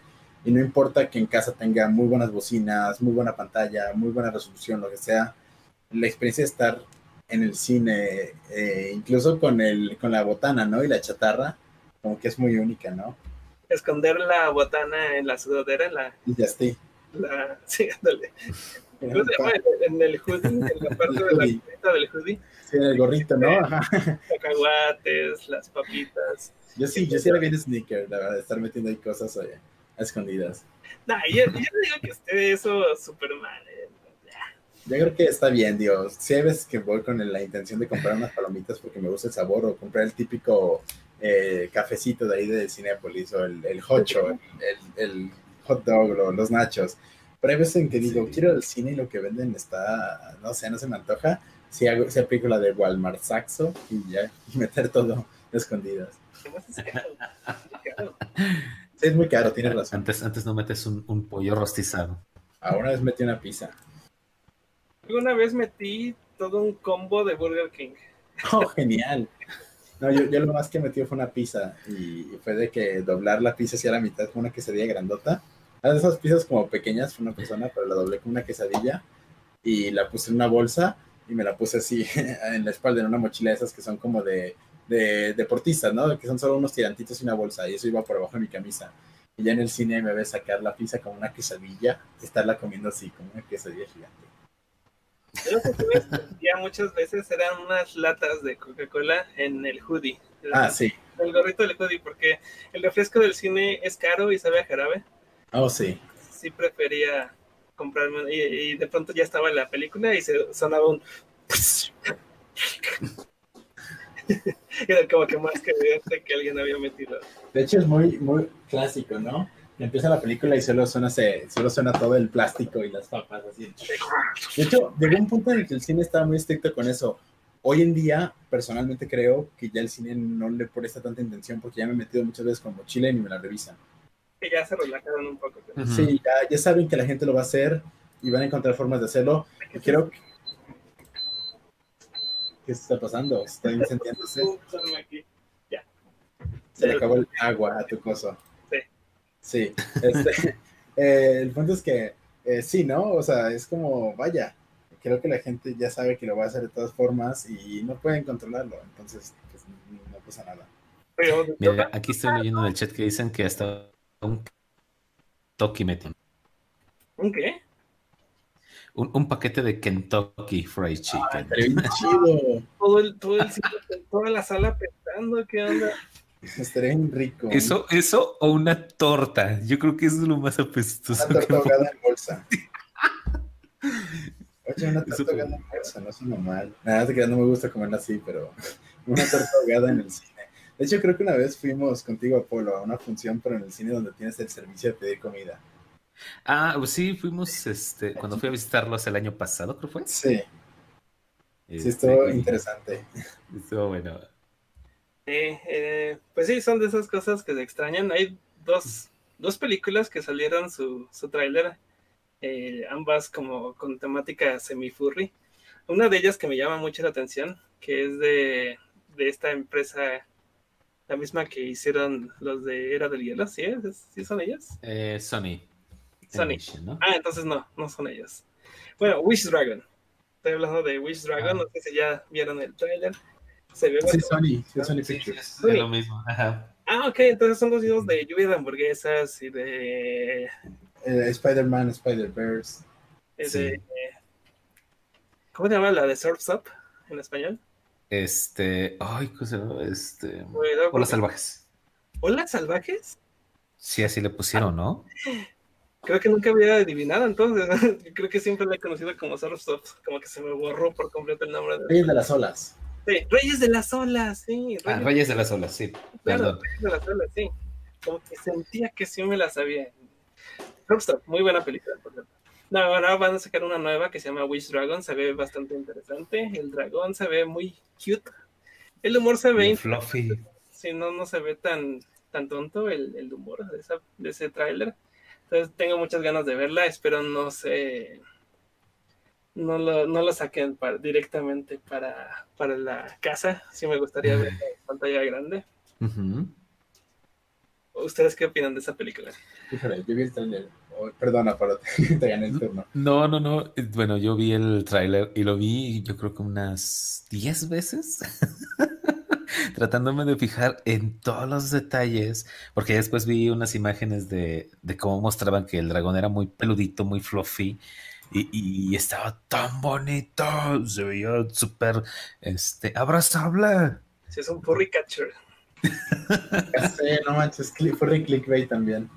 Entonces, la me gustó muchísimo eh, el tráiler y mm, toda esa onda que traen ahorita de, meter, pues, eh, se vio muy bien, la verdad es que tiene mucha iluminación la, la película, me gustó mucho algunos fondos, entonces, así sí espero que se aguanten un poquitito más y, y, y la traigan a, a la pantalla gigante, nada más. Sí, ya sé, lo extraño en los cines. Yo creo que ya cuando sea seguro, o sea, no, no, incluso no cuando ya, ya digan ya pueden abrir los cines, ya cuando sea seguro, híjole, voy a, voy a disfrutar tanto esos segundos viendo una película. Sí. Eh, de hecho, no me importaría si empiezan a separar las bancas, como algunos están previniendo, ¿no? Como que creo que se está haciendo en Alemania eso ya.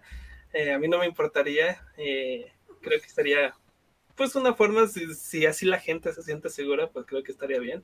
Pero con tal de seguir. Y sí es cierto, no me gustaría ir como que en el momento en que, en que las abrieran, porque la gente sería como de en sus marcas, listos, todos vamos. Eh, ujú. Se me hace locura, que yo no quiero ser partícipe de esa locura. Exacto. De hecho, algo que yo creo que, pues, o sea, como decíamos en un episodio anterior, podría funcionar el cine, ¿no? El, el que es Ay, gracias, Ronnie. Ajá, el cine en. ¿Cómo se llama? El cine en car. Autocine, autocinema. Autocinema. sí. eh, creo que puede ser algo interesante, puede ser algo divertido. El, el problema que yo le veo a eso es que los autocinemas eh, que están queriendo abrir están teniendo feature films muy de baja calidad porque quieras o no, pues están buscando conseguir presupuesto para poder pagar las licencias de películas grandes, ¿no? Y ahorita, pues obviamente todo está muy caro, entonces, híjole, ah, no sé, me, desmotiva un poco que, que, van a, que quieran hacer estrenos en vez de simplemente proyectar películas de antaño que son más fáciles de proyectar y que sería más barato y que, y que agarraría más presupuesto y más gente interesada. Pues ya ves que eso lo hacía el Autocinema Coyote y sí tenían gente, o sea, en algunas veces sí se llenaban las... Eh, mm, híjole, ¿cómo lo digo? La sala, lo voy a decir así. Sí se llenaba. Eh, estacionamiento se llenaba. Eh, entonces, eh, sí se llenaba el, el, local. Entonces, pero era nada más con ciertas películas, de verdad. Pues sí, yo creo que si, si van a estar teniendo este nuevo sistema esta nueva modalidad de cine como el autocinema, bueno, que la están regresando, ¿verdad? Porque antes ya existía y dejó de existir tiempo. Y creo que se tendrían que hacerlo con, con, películas no estrenos como para, como para ir también ahí midiendo un poco, un poco cómo va a estar, cómo va a estar este sistema, como re, readaptarlo a, esta, a estos tiempos. Eh, si no, no, me imagino como estrenando super estrenos. No, no, no me imagino un De hecho, no, no sé cuál sea el super estreno de este año. Ya no hay ninguna de Avengers. ¿Cuál podría ser el super estreno? Super estreno de este año. Um... no, pues. No se, me, ocurre ninguno, no, no me puse al tanto de qué películas, qué super películas iban a estrenar este año. La de Disney, que es un personaje que se vuelve en un alma, Souls. Ah, ya. Ah, es de hasta diciembre, ¿no? Por eso podría ser hasta diciembre y que sí existen cines. Uh, eso sería una. Y ya, porque este año creo que toda la industria está detenida, la verdad. No, pero aún así siempre se anuncian con un año de anterioridad cuáles iban a estar, ¿no? Que por ejemplo el año pasado está así como que la última de los Avengers y toda la gente la esperaba. Ahorita creo que no hay ninguna película que es súper esperada. Bueno, eh, bueno, depende porque hay fans, muy fans como yo, que sí están esperando, por ejemplo, ahorita la nueva película de los cazafantasmas. Que sí, la... Sin chicas. Ah, sí, sin chicas. Así va a ser algo espectacular. Espero que sea espectacular. El tráiler es increíble. A menos a mí me gusta también muchísimo ese tráiler. Entonces, yo espero que la película sea espectacular. Yo, sé que también no les gusta muy. Bueno, esta película ya también es muy, muy, muy vieja, pero a mí me fascina el soundtrack.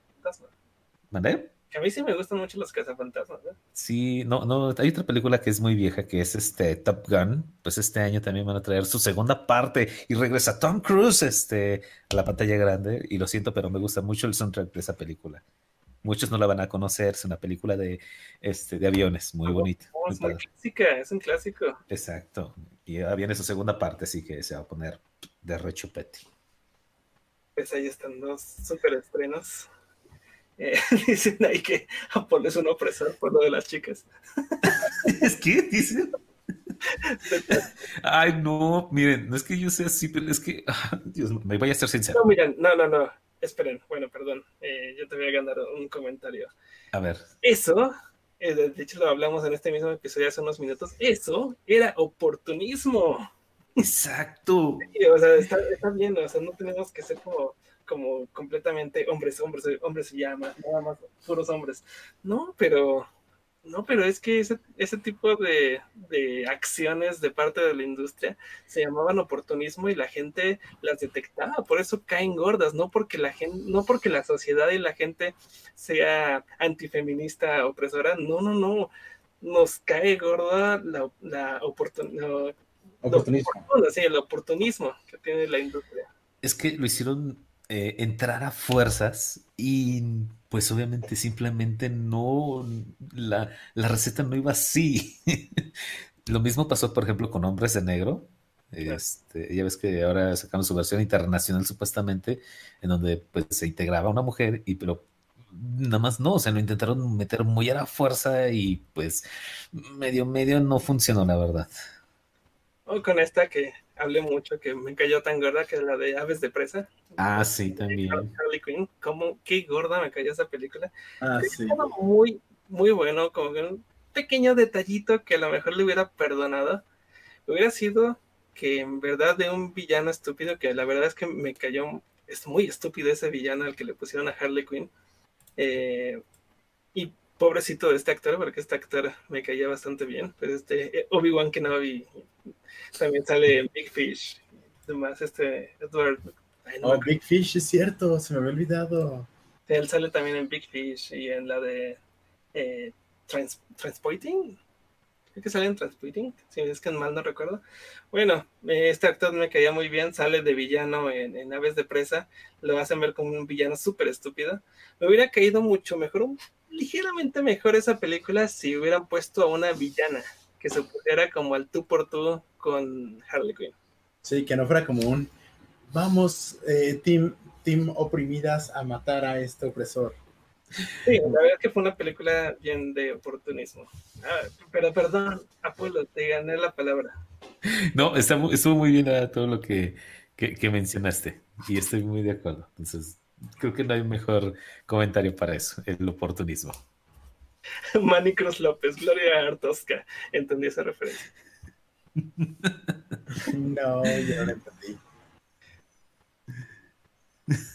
Bueno, entre las esperadas de, del 2020 estaba, ahora sí que lo, lo que iba a ser de por Marvel, creo que era la de Black Widow. Oh, sí es cierto. Claro, que sí. Uf, yo sí la iba a ver, ¿eh? Sí, me encanta Scarlett Johansson ahí. Sí, es un muy buen personaje. Para que vean, ese es un muy buen personaje femenino. Eh, es una heroína. Eh, y vaya que se le tiene respeto a ese personaje de Black Widow. Mira, hay personajes femeninos que funcionan muy bien. Es como dicen, por ejemplo, Alien tiene su este personaje eh, femenino y, o sea, ¿eh? exactamente, y, y, funciona muy bien en toda la película y sin tenerlo que meter a fuerzas. Ahorita, por ejemplo, también mencionaban aquí, ay Dios mío, en Terminator también, o sea, tuvo un personaje femenino. Exactamente, y funcionó muy bien sin tenerlo que meter a la fuerza. Entonces, Ahí, ojalá y en algún momento nos escuchen algún productor, que no creo que suceda, pero ahí aconsejenle a sus amigos que las cosas se hagan lo más natural posible para que pueda funcionar. Ah, sí, para personajes femeninos badass que tú te quedas de mil respetos y Sarah Connor es uno de ellos. O también la, esta Night Fury se llamaba, la de no, Night Fury es la de. Night, Fury es este. Sí. Que le falta un ojo. ¿Cómo, se llama? Es que se, se, llamaba como algo de Fury. Eh, la, la, que sale en Mad Max. Ah, esta. Sí, ya sé a quién te refieres, pero no recuerdo ahorita el nombre. Sí. Night Fury es el de Avengers, sí. No, no me acuerdo cómo se llama, pero este personaje, qué buen personaje. Si te la crees y si crees que es una verdadera badass. Mira, a lo mejor el único personaje que vamos a decir que funcionó ahorita en el oportunismo fue este Capitán Marvel. La, a mí sí me agradó bastante la película, a pesar de que, como dices, fue aprovechado en tiempos modernos del oportunismo, pero funcionó bastante bien. ¿Has visto las entrevistas que le hacen a la protagonista de Capitán Marvel? No, la verdad, soy sincero, no, ¿eh? ¿eh? Viendo sus entrevistas, harás que odies a la personaje. Ya, créeme. Es una, es una mujer de esas que son muy extremistas en cuanto les hablan. O sea, no se dejan, pero de una manera muy como infantil, ¿no? De que, ah, tú estás hablando bien de ti, yo tengo que hablar bien de mí en ese momento. ¿Por qué tú estás hablando bien de ti y no hablas bien de mí? Es como que, oh, ok, ya, ya entendí tu punto. Y bueno, otra película que al parecer iba a salir iba a ser la contraparte de Marvel, La Mujer Maravilla. Iban a sacar otra de La Mujer Maravilla. Pero es DC, ¿no? Exactamente, por eso, la contraparte de Marvel, DC. Mujer Maravilla. Y otra que se me había olvidado, que es la de Aramis Fowl, que es una de Disney que iba a salir, que era como un tipo espía a un niño. No sé si llegaron a ver los ah, trailers. Ah, sí, sí, sí, sí, vi el trailer. No, no, no, yo no vi el Estaba raro, era como que, sé que era un concepto muy viejo que tenía Disney, de, pero que estaban interpretándolo con CGI. Ah, oh, ya, es que se llama Artemis Fowl. Artemis Fowl. Artemis Fowl, ya. También estaba. Fíjate que sí. esperado Rápido y Furioso para este año. Ay, no, por favor, ya no más. Se aplazó hasta el siguiente año, obviamente. Párenlos ya. sí. Mira, hay una que me llamó muchísimo la atención en su momento. eh, se llama Greyhound por Tom Hanks. Este eh, Tom me gusta cuando hace películas de guerra, muy, muy buenas. Creo que se la pasa haciendo películas de guerra, ¿no? No, cuando hizo este. Rescatando eh, Forrest, ah, no, cuando hizo Forrest Gump era muy padre, estaba muy buena esa película. No, o sea, no estoy diciendo que sea mala. A mí me gustan las películas de Tom Hanks. De hecho, como que Tom Hanks es de esos actores carismáticos y que además sabe escoger bien, eh, sabe aceptar bien los papeles. O sea, la película en que sale él sabes que va a ser una película buena. Sí. Y creo que a veces puede ser peligroso eso, ¿no? Que te caiga demasiado bien una persona sin conocerla. Porque a poco no, no te cae bien Tom Hanks. A mí me cae muy bien Ah, es increíble. me cae bastante bien eh, y creo que eso puede ser un poco peligroso. Pero sí, Tom, Tom Hanks es un actor que me gusta mucho. Eh, película que veo de él, película que me gusta, me gusta mucho. Esta que muchos de los que leyeron el libro la odian, pero los que no leímos el libro nos gusta mucho, que es Código da Vinci. A mí me gusta mucho. Oh, toda la trilogía de, sí. Vean, vean toda su trilogía, es muy, muy buena esa, esa, esa película. Oh, Otra- otra vez, perdón, perdón, antes de que nos cambiamos de tema de, de Código da Vinci, le dije a Ronnie que quería ver la tercera de Código da Vinci porque no la había visto, era la única que me había perdido, la pusimos, que es la de Inferno. Oh, ya, ¿y qué te pareció? Resulta, um, yo- a mí como que me explotó un poco la cabeza y ya después como que entendí un poco la, la trampa que tenía eso, porque habla de los tiempos que estamos viviendo ahorita. Cuando empezó la película, sí me quedo de holy moly, porque va a hablar de esto, va a hablar de los virus y de cómo reacciona la gente y todo esto. Y primero fue como de, wow, esto fue una coincidencia que ya... Y después dije, espera un momento, esto no es una coincidencia, nos lo recomendó Netflix. Esto no es Fíjate, una coincidencia. fíjate que ahorita en estos, en esta última semana regresé a ver algunas películas y series que eh, pues eh, me agradan bastante, como es este Doctor House, eh, Grey's Anatomy y vi La Guerra de los Mundos. Y todas tenían capítulos de virus.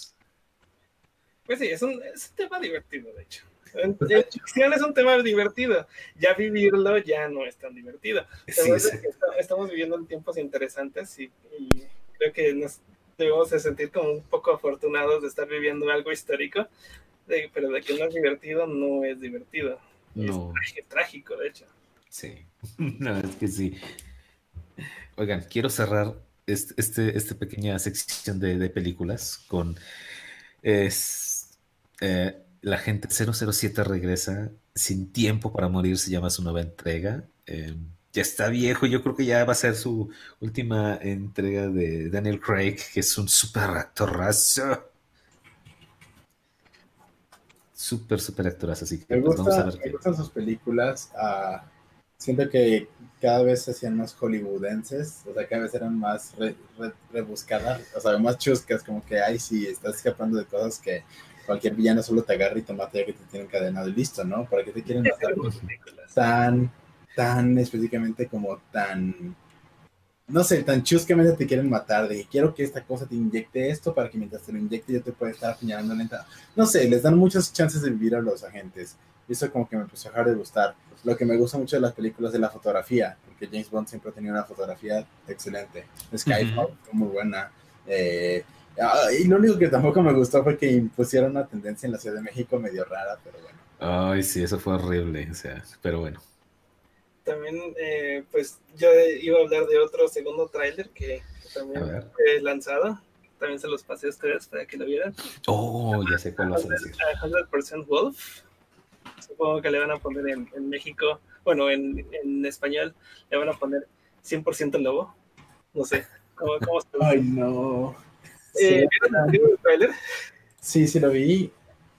Sí lo vi, al igual que la que te pasé, que era la de ¿Quién perdió un panda? Era de ese tipo de películas que son muy buena muy buen presupuesto para poder haber hecho algo interesante con unos escritores y guionistas con un humor muy tonto. Esta película nos, nos viene de Universal Studios. Eh, no sé quién sea el estudio de animación, pero pues lo está trayendo eh, esta super distribuidora Universal. Mm, ¿Qué les puedo decir de esta? Dominguerísima, ni siquiera dominguera, es de esas películas que no tienes que ver para evitar, ¿cómo se llama? Para evitar apoyar este tipo de cine feo. Es trampa para furries, eso sí. Es como la de, ay, caray, Ay, qué fue eso. Google me está espiando. Sas. Eh, definitivamente es trampa para furries porque pues saben, salen muchos hombres lobos, salen transformaciones y después salen perritos y poodles.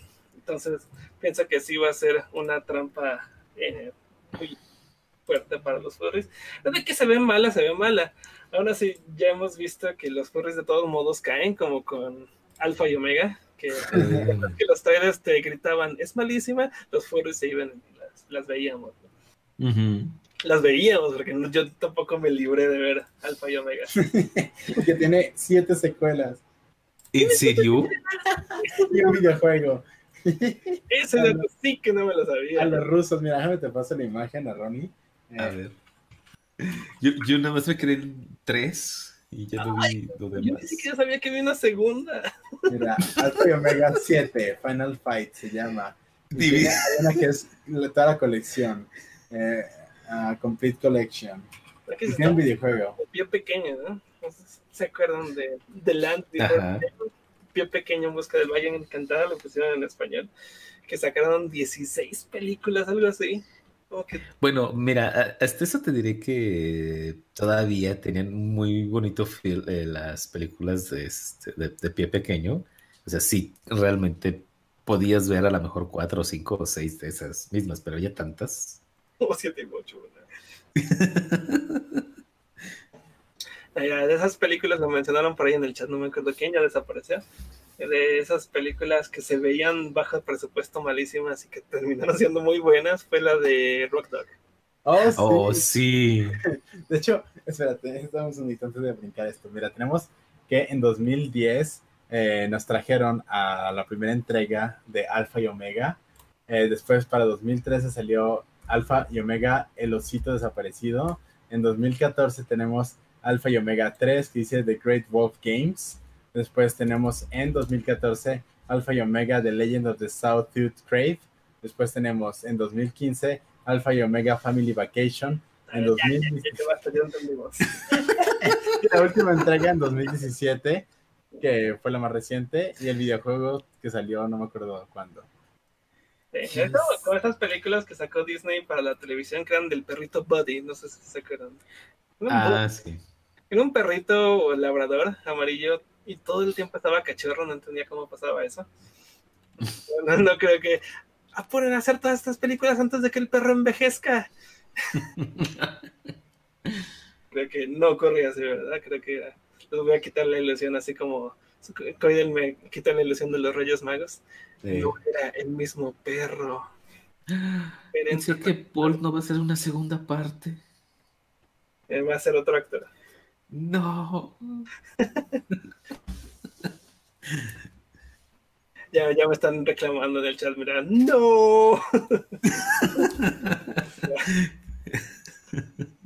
ah, mira, Air, Airbud, no era Buddy, era Airbud. No, Airbot es porque es versión aérea, supongo. Nomás era Ah, bot. sí.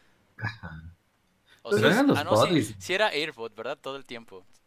No me acuerdo. Porque sí tenía que haber Buddy después. ¿No había como siete cachorros también? Igual labradores. Sí, en una película llamada Los cachorros de Buddy. Los cachorros de bode, ¿no? E incluso también los mandaron al espacio y no sé qué más. Ah, como alguna vez que le preguntaron en una entrevista a este Daniel, Daniel Radcliffe, el Harry Potter, eh, que si él, si él durante el rodaje se había encariñado con su búho, no me acuerdo cómo se llama su búho, pero le preguntaban con el nombre del búho. Ujú. Eh, y él dijo, pues no había forma de encariñarme si realmente eran como ocho búhos idénticos. Ah. Pues yo creo que también este Airbud son como 30 perros, ¿no? Mira, tengo un mapache. Ya, ya, ya me atrapó. Ya quiero ver esa. No. ¿Tú tienes un mapache cuál? ¿Qué qué? Que se me haya atrapado. Ah, Ya había comentado eso. Creo que ya nos estamos repitiendo de temas en, en este podcast. Que alguna vez ya me había atrapado una película que salían osos, mapaches, zorros. Y dije, tengo que verla y fue una porquería.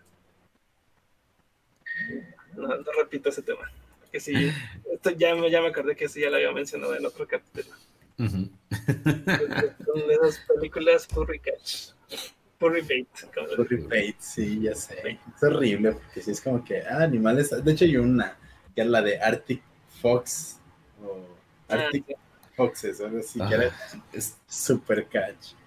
Sí, Sí, que fue como una como la pérdida más increíble de una película animada. Que les costó como 50 millones y recuperaron un millón. Algo así de trágico. Pero bueno, pues ahí están dos trailers nuevos que han salido, igual que la, la- el cortometraje de, de Pixar, que nada más va a salir para Disney Plus. Cual También se ha hablado mucho. Eh, pues, Ese, ese corto la verdad, me llama mucho la atención. Eh, Pues, todo el estilo de arte que tiene está muy, muy bonito. Y no simplemente por el tema, sino la verdad es que se ve estéticamente muy, muy padre. ¿Cómo se llama? Para, para que el público sepa de qué estamos hablando. Mm, mm, mm, mm, mm. Se llama Out.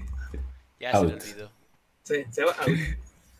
Yo, yo pensé que lo iba a sacar de ese embrollo porque Out. Sería como, como en español sería fu- fuera, como sí. refiriéndose a salir. Sería más eso, ¿no? Como sal- una salida.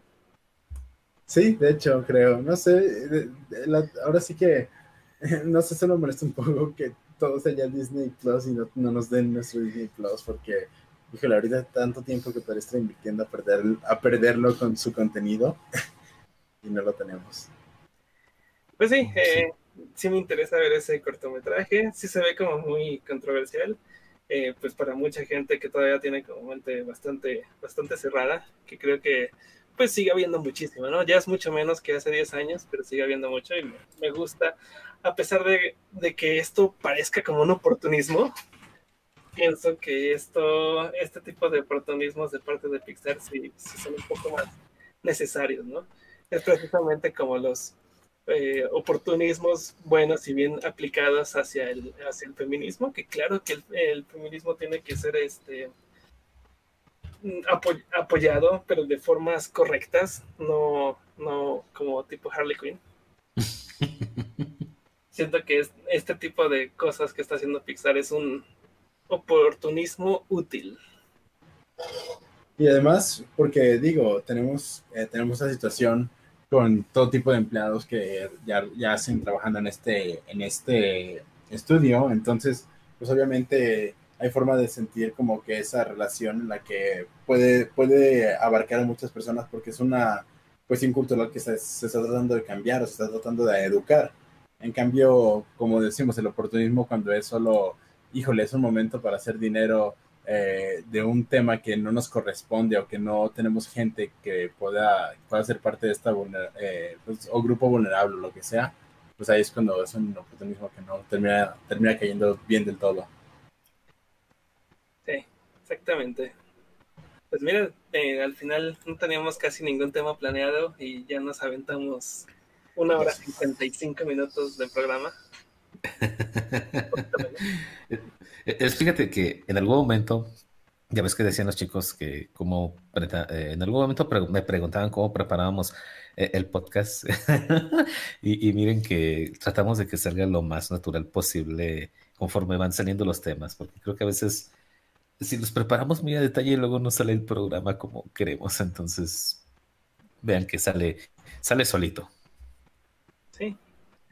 Igual teniendo, teniendo temas, estarnos poniendo un poco al día de las noticias. ¿no? También Ah, sí. las noticias que salieron también en Story Fandom que no me hubiera gustado mencionar, pero eh, pues por ahí que sí vi en el chat que nos estaban diciendo, menciónalo, menciónalo. Eh, Uh -huh. pues ya, ya lo saben. O sea, pero pues solo quedan cinco minutos de programa. Saludos. Sí, vamos a aprovecharlos para mandar algunos saludos. Eh, para responder cosas ver, a ver, a ver. chuscas que por ahí nos manden, como por ejemplo la de Ian Iu. Dice, ¿por qué no me saludan? ¿Por qué no los saludamos? A ver, responden. Ah, porque luego no vemos sus nombres que pasan rapidísimo en el chat, por eso luego no los saludamos, así que una disculpa. Eh, Guillermina Trejo nos dice, Jeep Cody subió una animación. No la he visto. ¿Qué me ¿En pasa? serio? No la he visto. ¿De, de- cuál es? ¿La de los plátanos? Mm, Pues esa fue la que subió, ¿no? Ah, ok, entonces sí la vi. Sí. Eh, Sí. Visiten el ca- eh, las redes de Jeep Cody y vean sus nuevas animaciones. Siempre han estado muy geniales. A Eh, ver, dicen, alto allí y salúdenme o me cuelgo. No te cuelgues, Towie. Oh, dice Arfil14. Paco es el único que no me ha saludado. Arfil14, un saludo para ti. Muchas gracias por escuchar. Oh, Ay, del dice, eh, ¿por qué son tan guapos? Pues, no sé, no lo podemos evitar. Luego vemos al espejo y también me pregunto lo mismo. ¿Por qué? ¿Por qué? ¿Qué sucede aquí? Ah, la verdad es que, se- que me parece me parece que somos más guapos cuando llevamos por supuesto. Sí. Sebastián Salas, saludos, me gustó mucho el programa, qué bueno que te haya gustado. Oh. Oh, mira, este es genial, dice Javier Smash. Esto es algo tan fantástico. Eso lo tiene que decir Pedro. Esto es algo muy furtástico y un saludo para ustedes, chicos furtásticos. Eh, Kainu, saludos, ya no confundan mi nombre. Eh, no sé quién lo confundió, pero saludos, Kainu. También a, a Manny Cruz López, dice, este programa realmente levantó mi día, muchas gracias. Qué bueno, qué bueno, es una forma Ah. muy padre de acabar el día. Y acabar esta semana ya, por fin es fin de semana. ¡Woo! ¡Party! Ujú. Alto Paco, estamos en cuarentena. Oh. Nah. Um, arapapam, tam, pam. Dice Fox, una pregunta, Paco, en- ¿es en realidad Super Paco? No. es la respuesta, no. No, no soy Super. ¿Quién sabe? ¿Qué tal si sí? Pelonzo Games dice, no me saludan desde mi primera transmisión. Saludada estás, muchas gracias por escucharnos. Esperemos que te hayamos convencido de que sigas escuchándonos. No nada más los siguientes programas, sino que te metas a Spotify y busques nuestros otros programas que también han estado muy padres. Dice Fur Draquiel. Me pude ver el podcast completo. ¡Yay! ¡Qué bueno! Es muy genial. ¡Yay! Y si no lo viste completo, puedes escucharnos en Spotify. Las transmisiones, ahí estarán siempre para ustedes. Exactamente. Y no nos este, no tenemos spor- eh, sponsor con Spotify, ¿eh? Para que luego digan. Ah, ya, ya luego tendremos sponsors y ahora sí los diremos indiscriminadamente. Dice Giamair Castillo. Salúdame, Hugo, y reto a Polo a que diga mi nombre. Lo siento. No lo puedo decir bien. ¿Cómo es tu- su nombre? Ah, dices Giamair Castillo. Ahí está. Es H-I-A-M-A-R. Ya dijo tu nombre. Bueno, yo quiero aprovechar también para hacer mi, mi anuncio parroquial, ¿no es cierto? Mi aviso de ocasión, que ya saben que tenemos un canal de Twitch, bueno, lo usualmente estoy solamente yo, pero también me llevo al señor Coidel Coyote a jugar videojuegos y ahorita estamos jugando mucho un juego llamado Super Animal Royale, Sí, de hecho. que si tienen computadora bájenlo, es gratuito, pueden unirse a jugar con nosotros y son muchos animalitos. Oh, de hecho, es, es una convenci- es una mini convención royal en línea, porque te disparas entre todos los animalitos, pero es una comunidad muy bonita porque ninguno se enoja, realmente todos son animalitos en su papel de, de actuar bonito hacia ti. ¿Qué es eso? Yo Son creo que ya lo hemos cute. enojado por ahí. ¿Mandé? Yo creo que sí ha de haber algún enojado por Ah, ahí. no, hemos hecho enojar gente, Ron y yo, pero lo que voy es que usualmente son gente que, que están en su papel del animal que están utilizando de skin. Eso está muy interesante. Oh. Así que Eh. Estaba a punto de mencionar a Dred del Zorro, un saludo, para que no se quede como con las ganas de que ahí medio Paco medio me saludó. Y también, ah, ya había señalado a alguien. A Uh, Cristian Marroquín. perdió. Cristian Marroquín, ok. Cristian Marroquín, un saludo. Y pues chicos, son las 12 y así que la carroza se ha convertido en calabaza. Ay, me encantan tus analogías tipo tío. Sí, como lo que en inglés les llaman los dad jokes. Aquí son como que los chistes de tío. Uncle jokes. Pero tiene lógica, ¿no? Sí. Pues, bueno. Muchas gracias, tío, Bueno, bueno. chiquillos, e- es hora de irnos. Vamos, vámonos. Nos vemos la próxima semana. Bye. Bye, Bye. cuídense chicos, hasta la próxima. Bye, bye.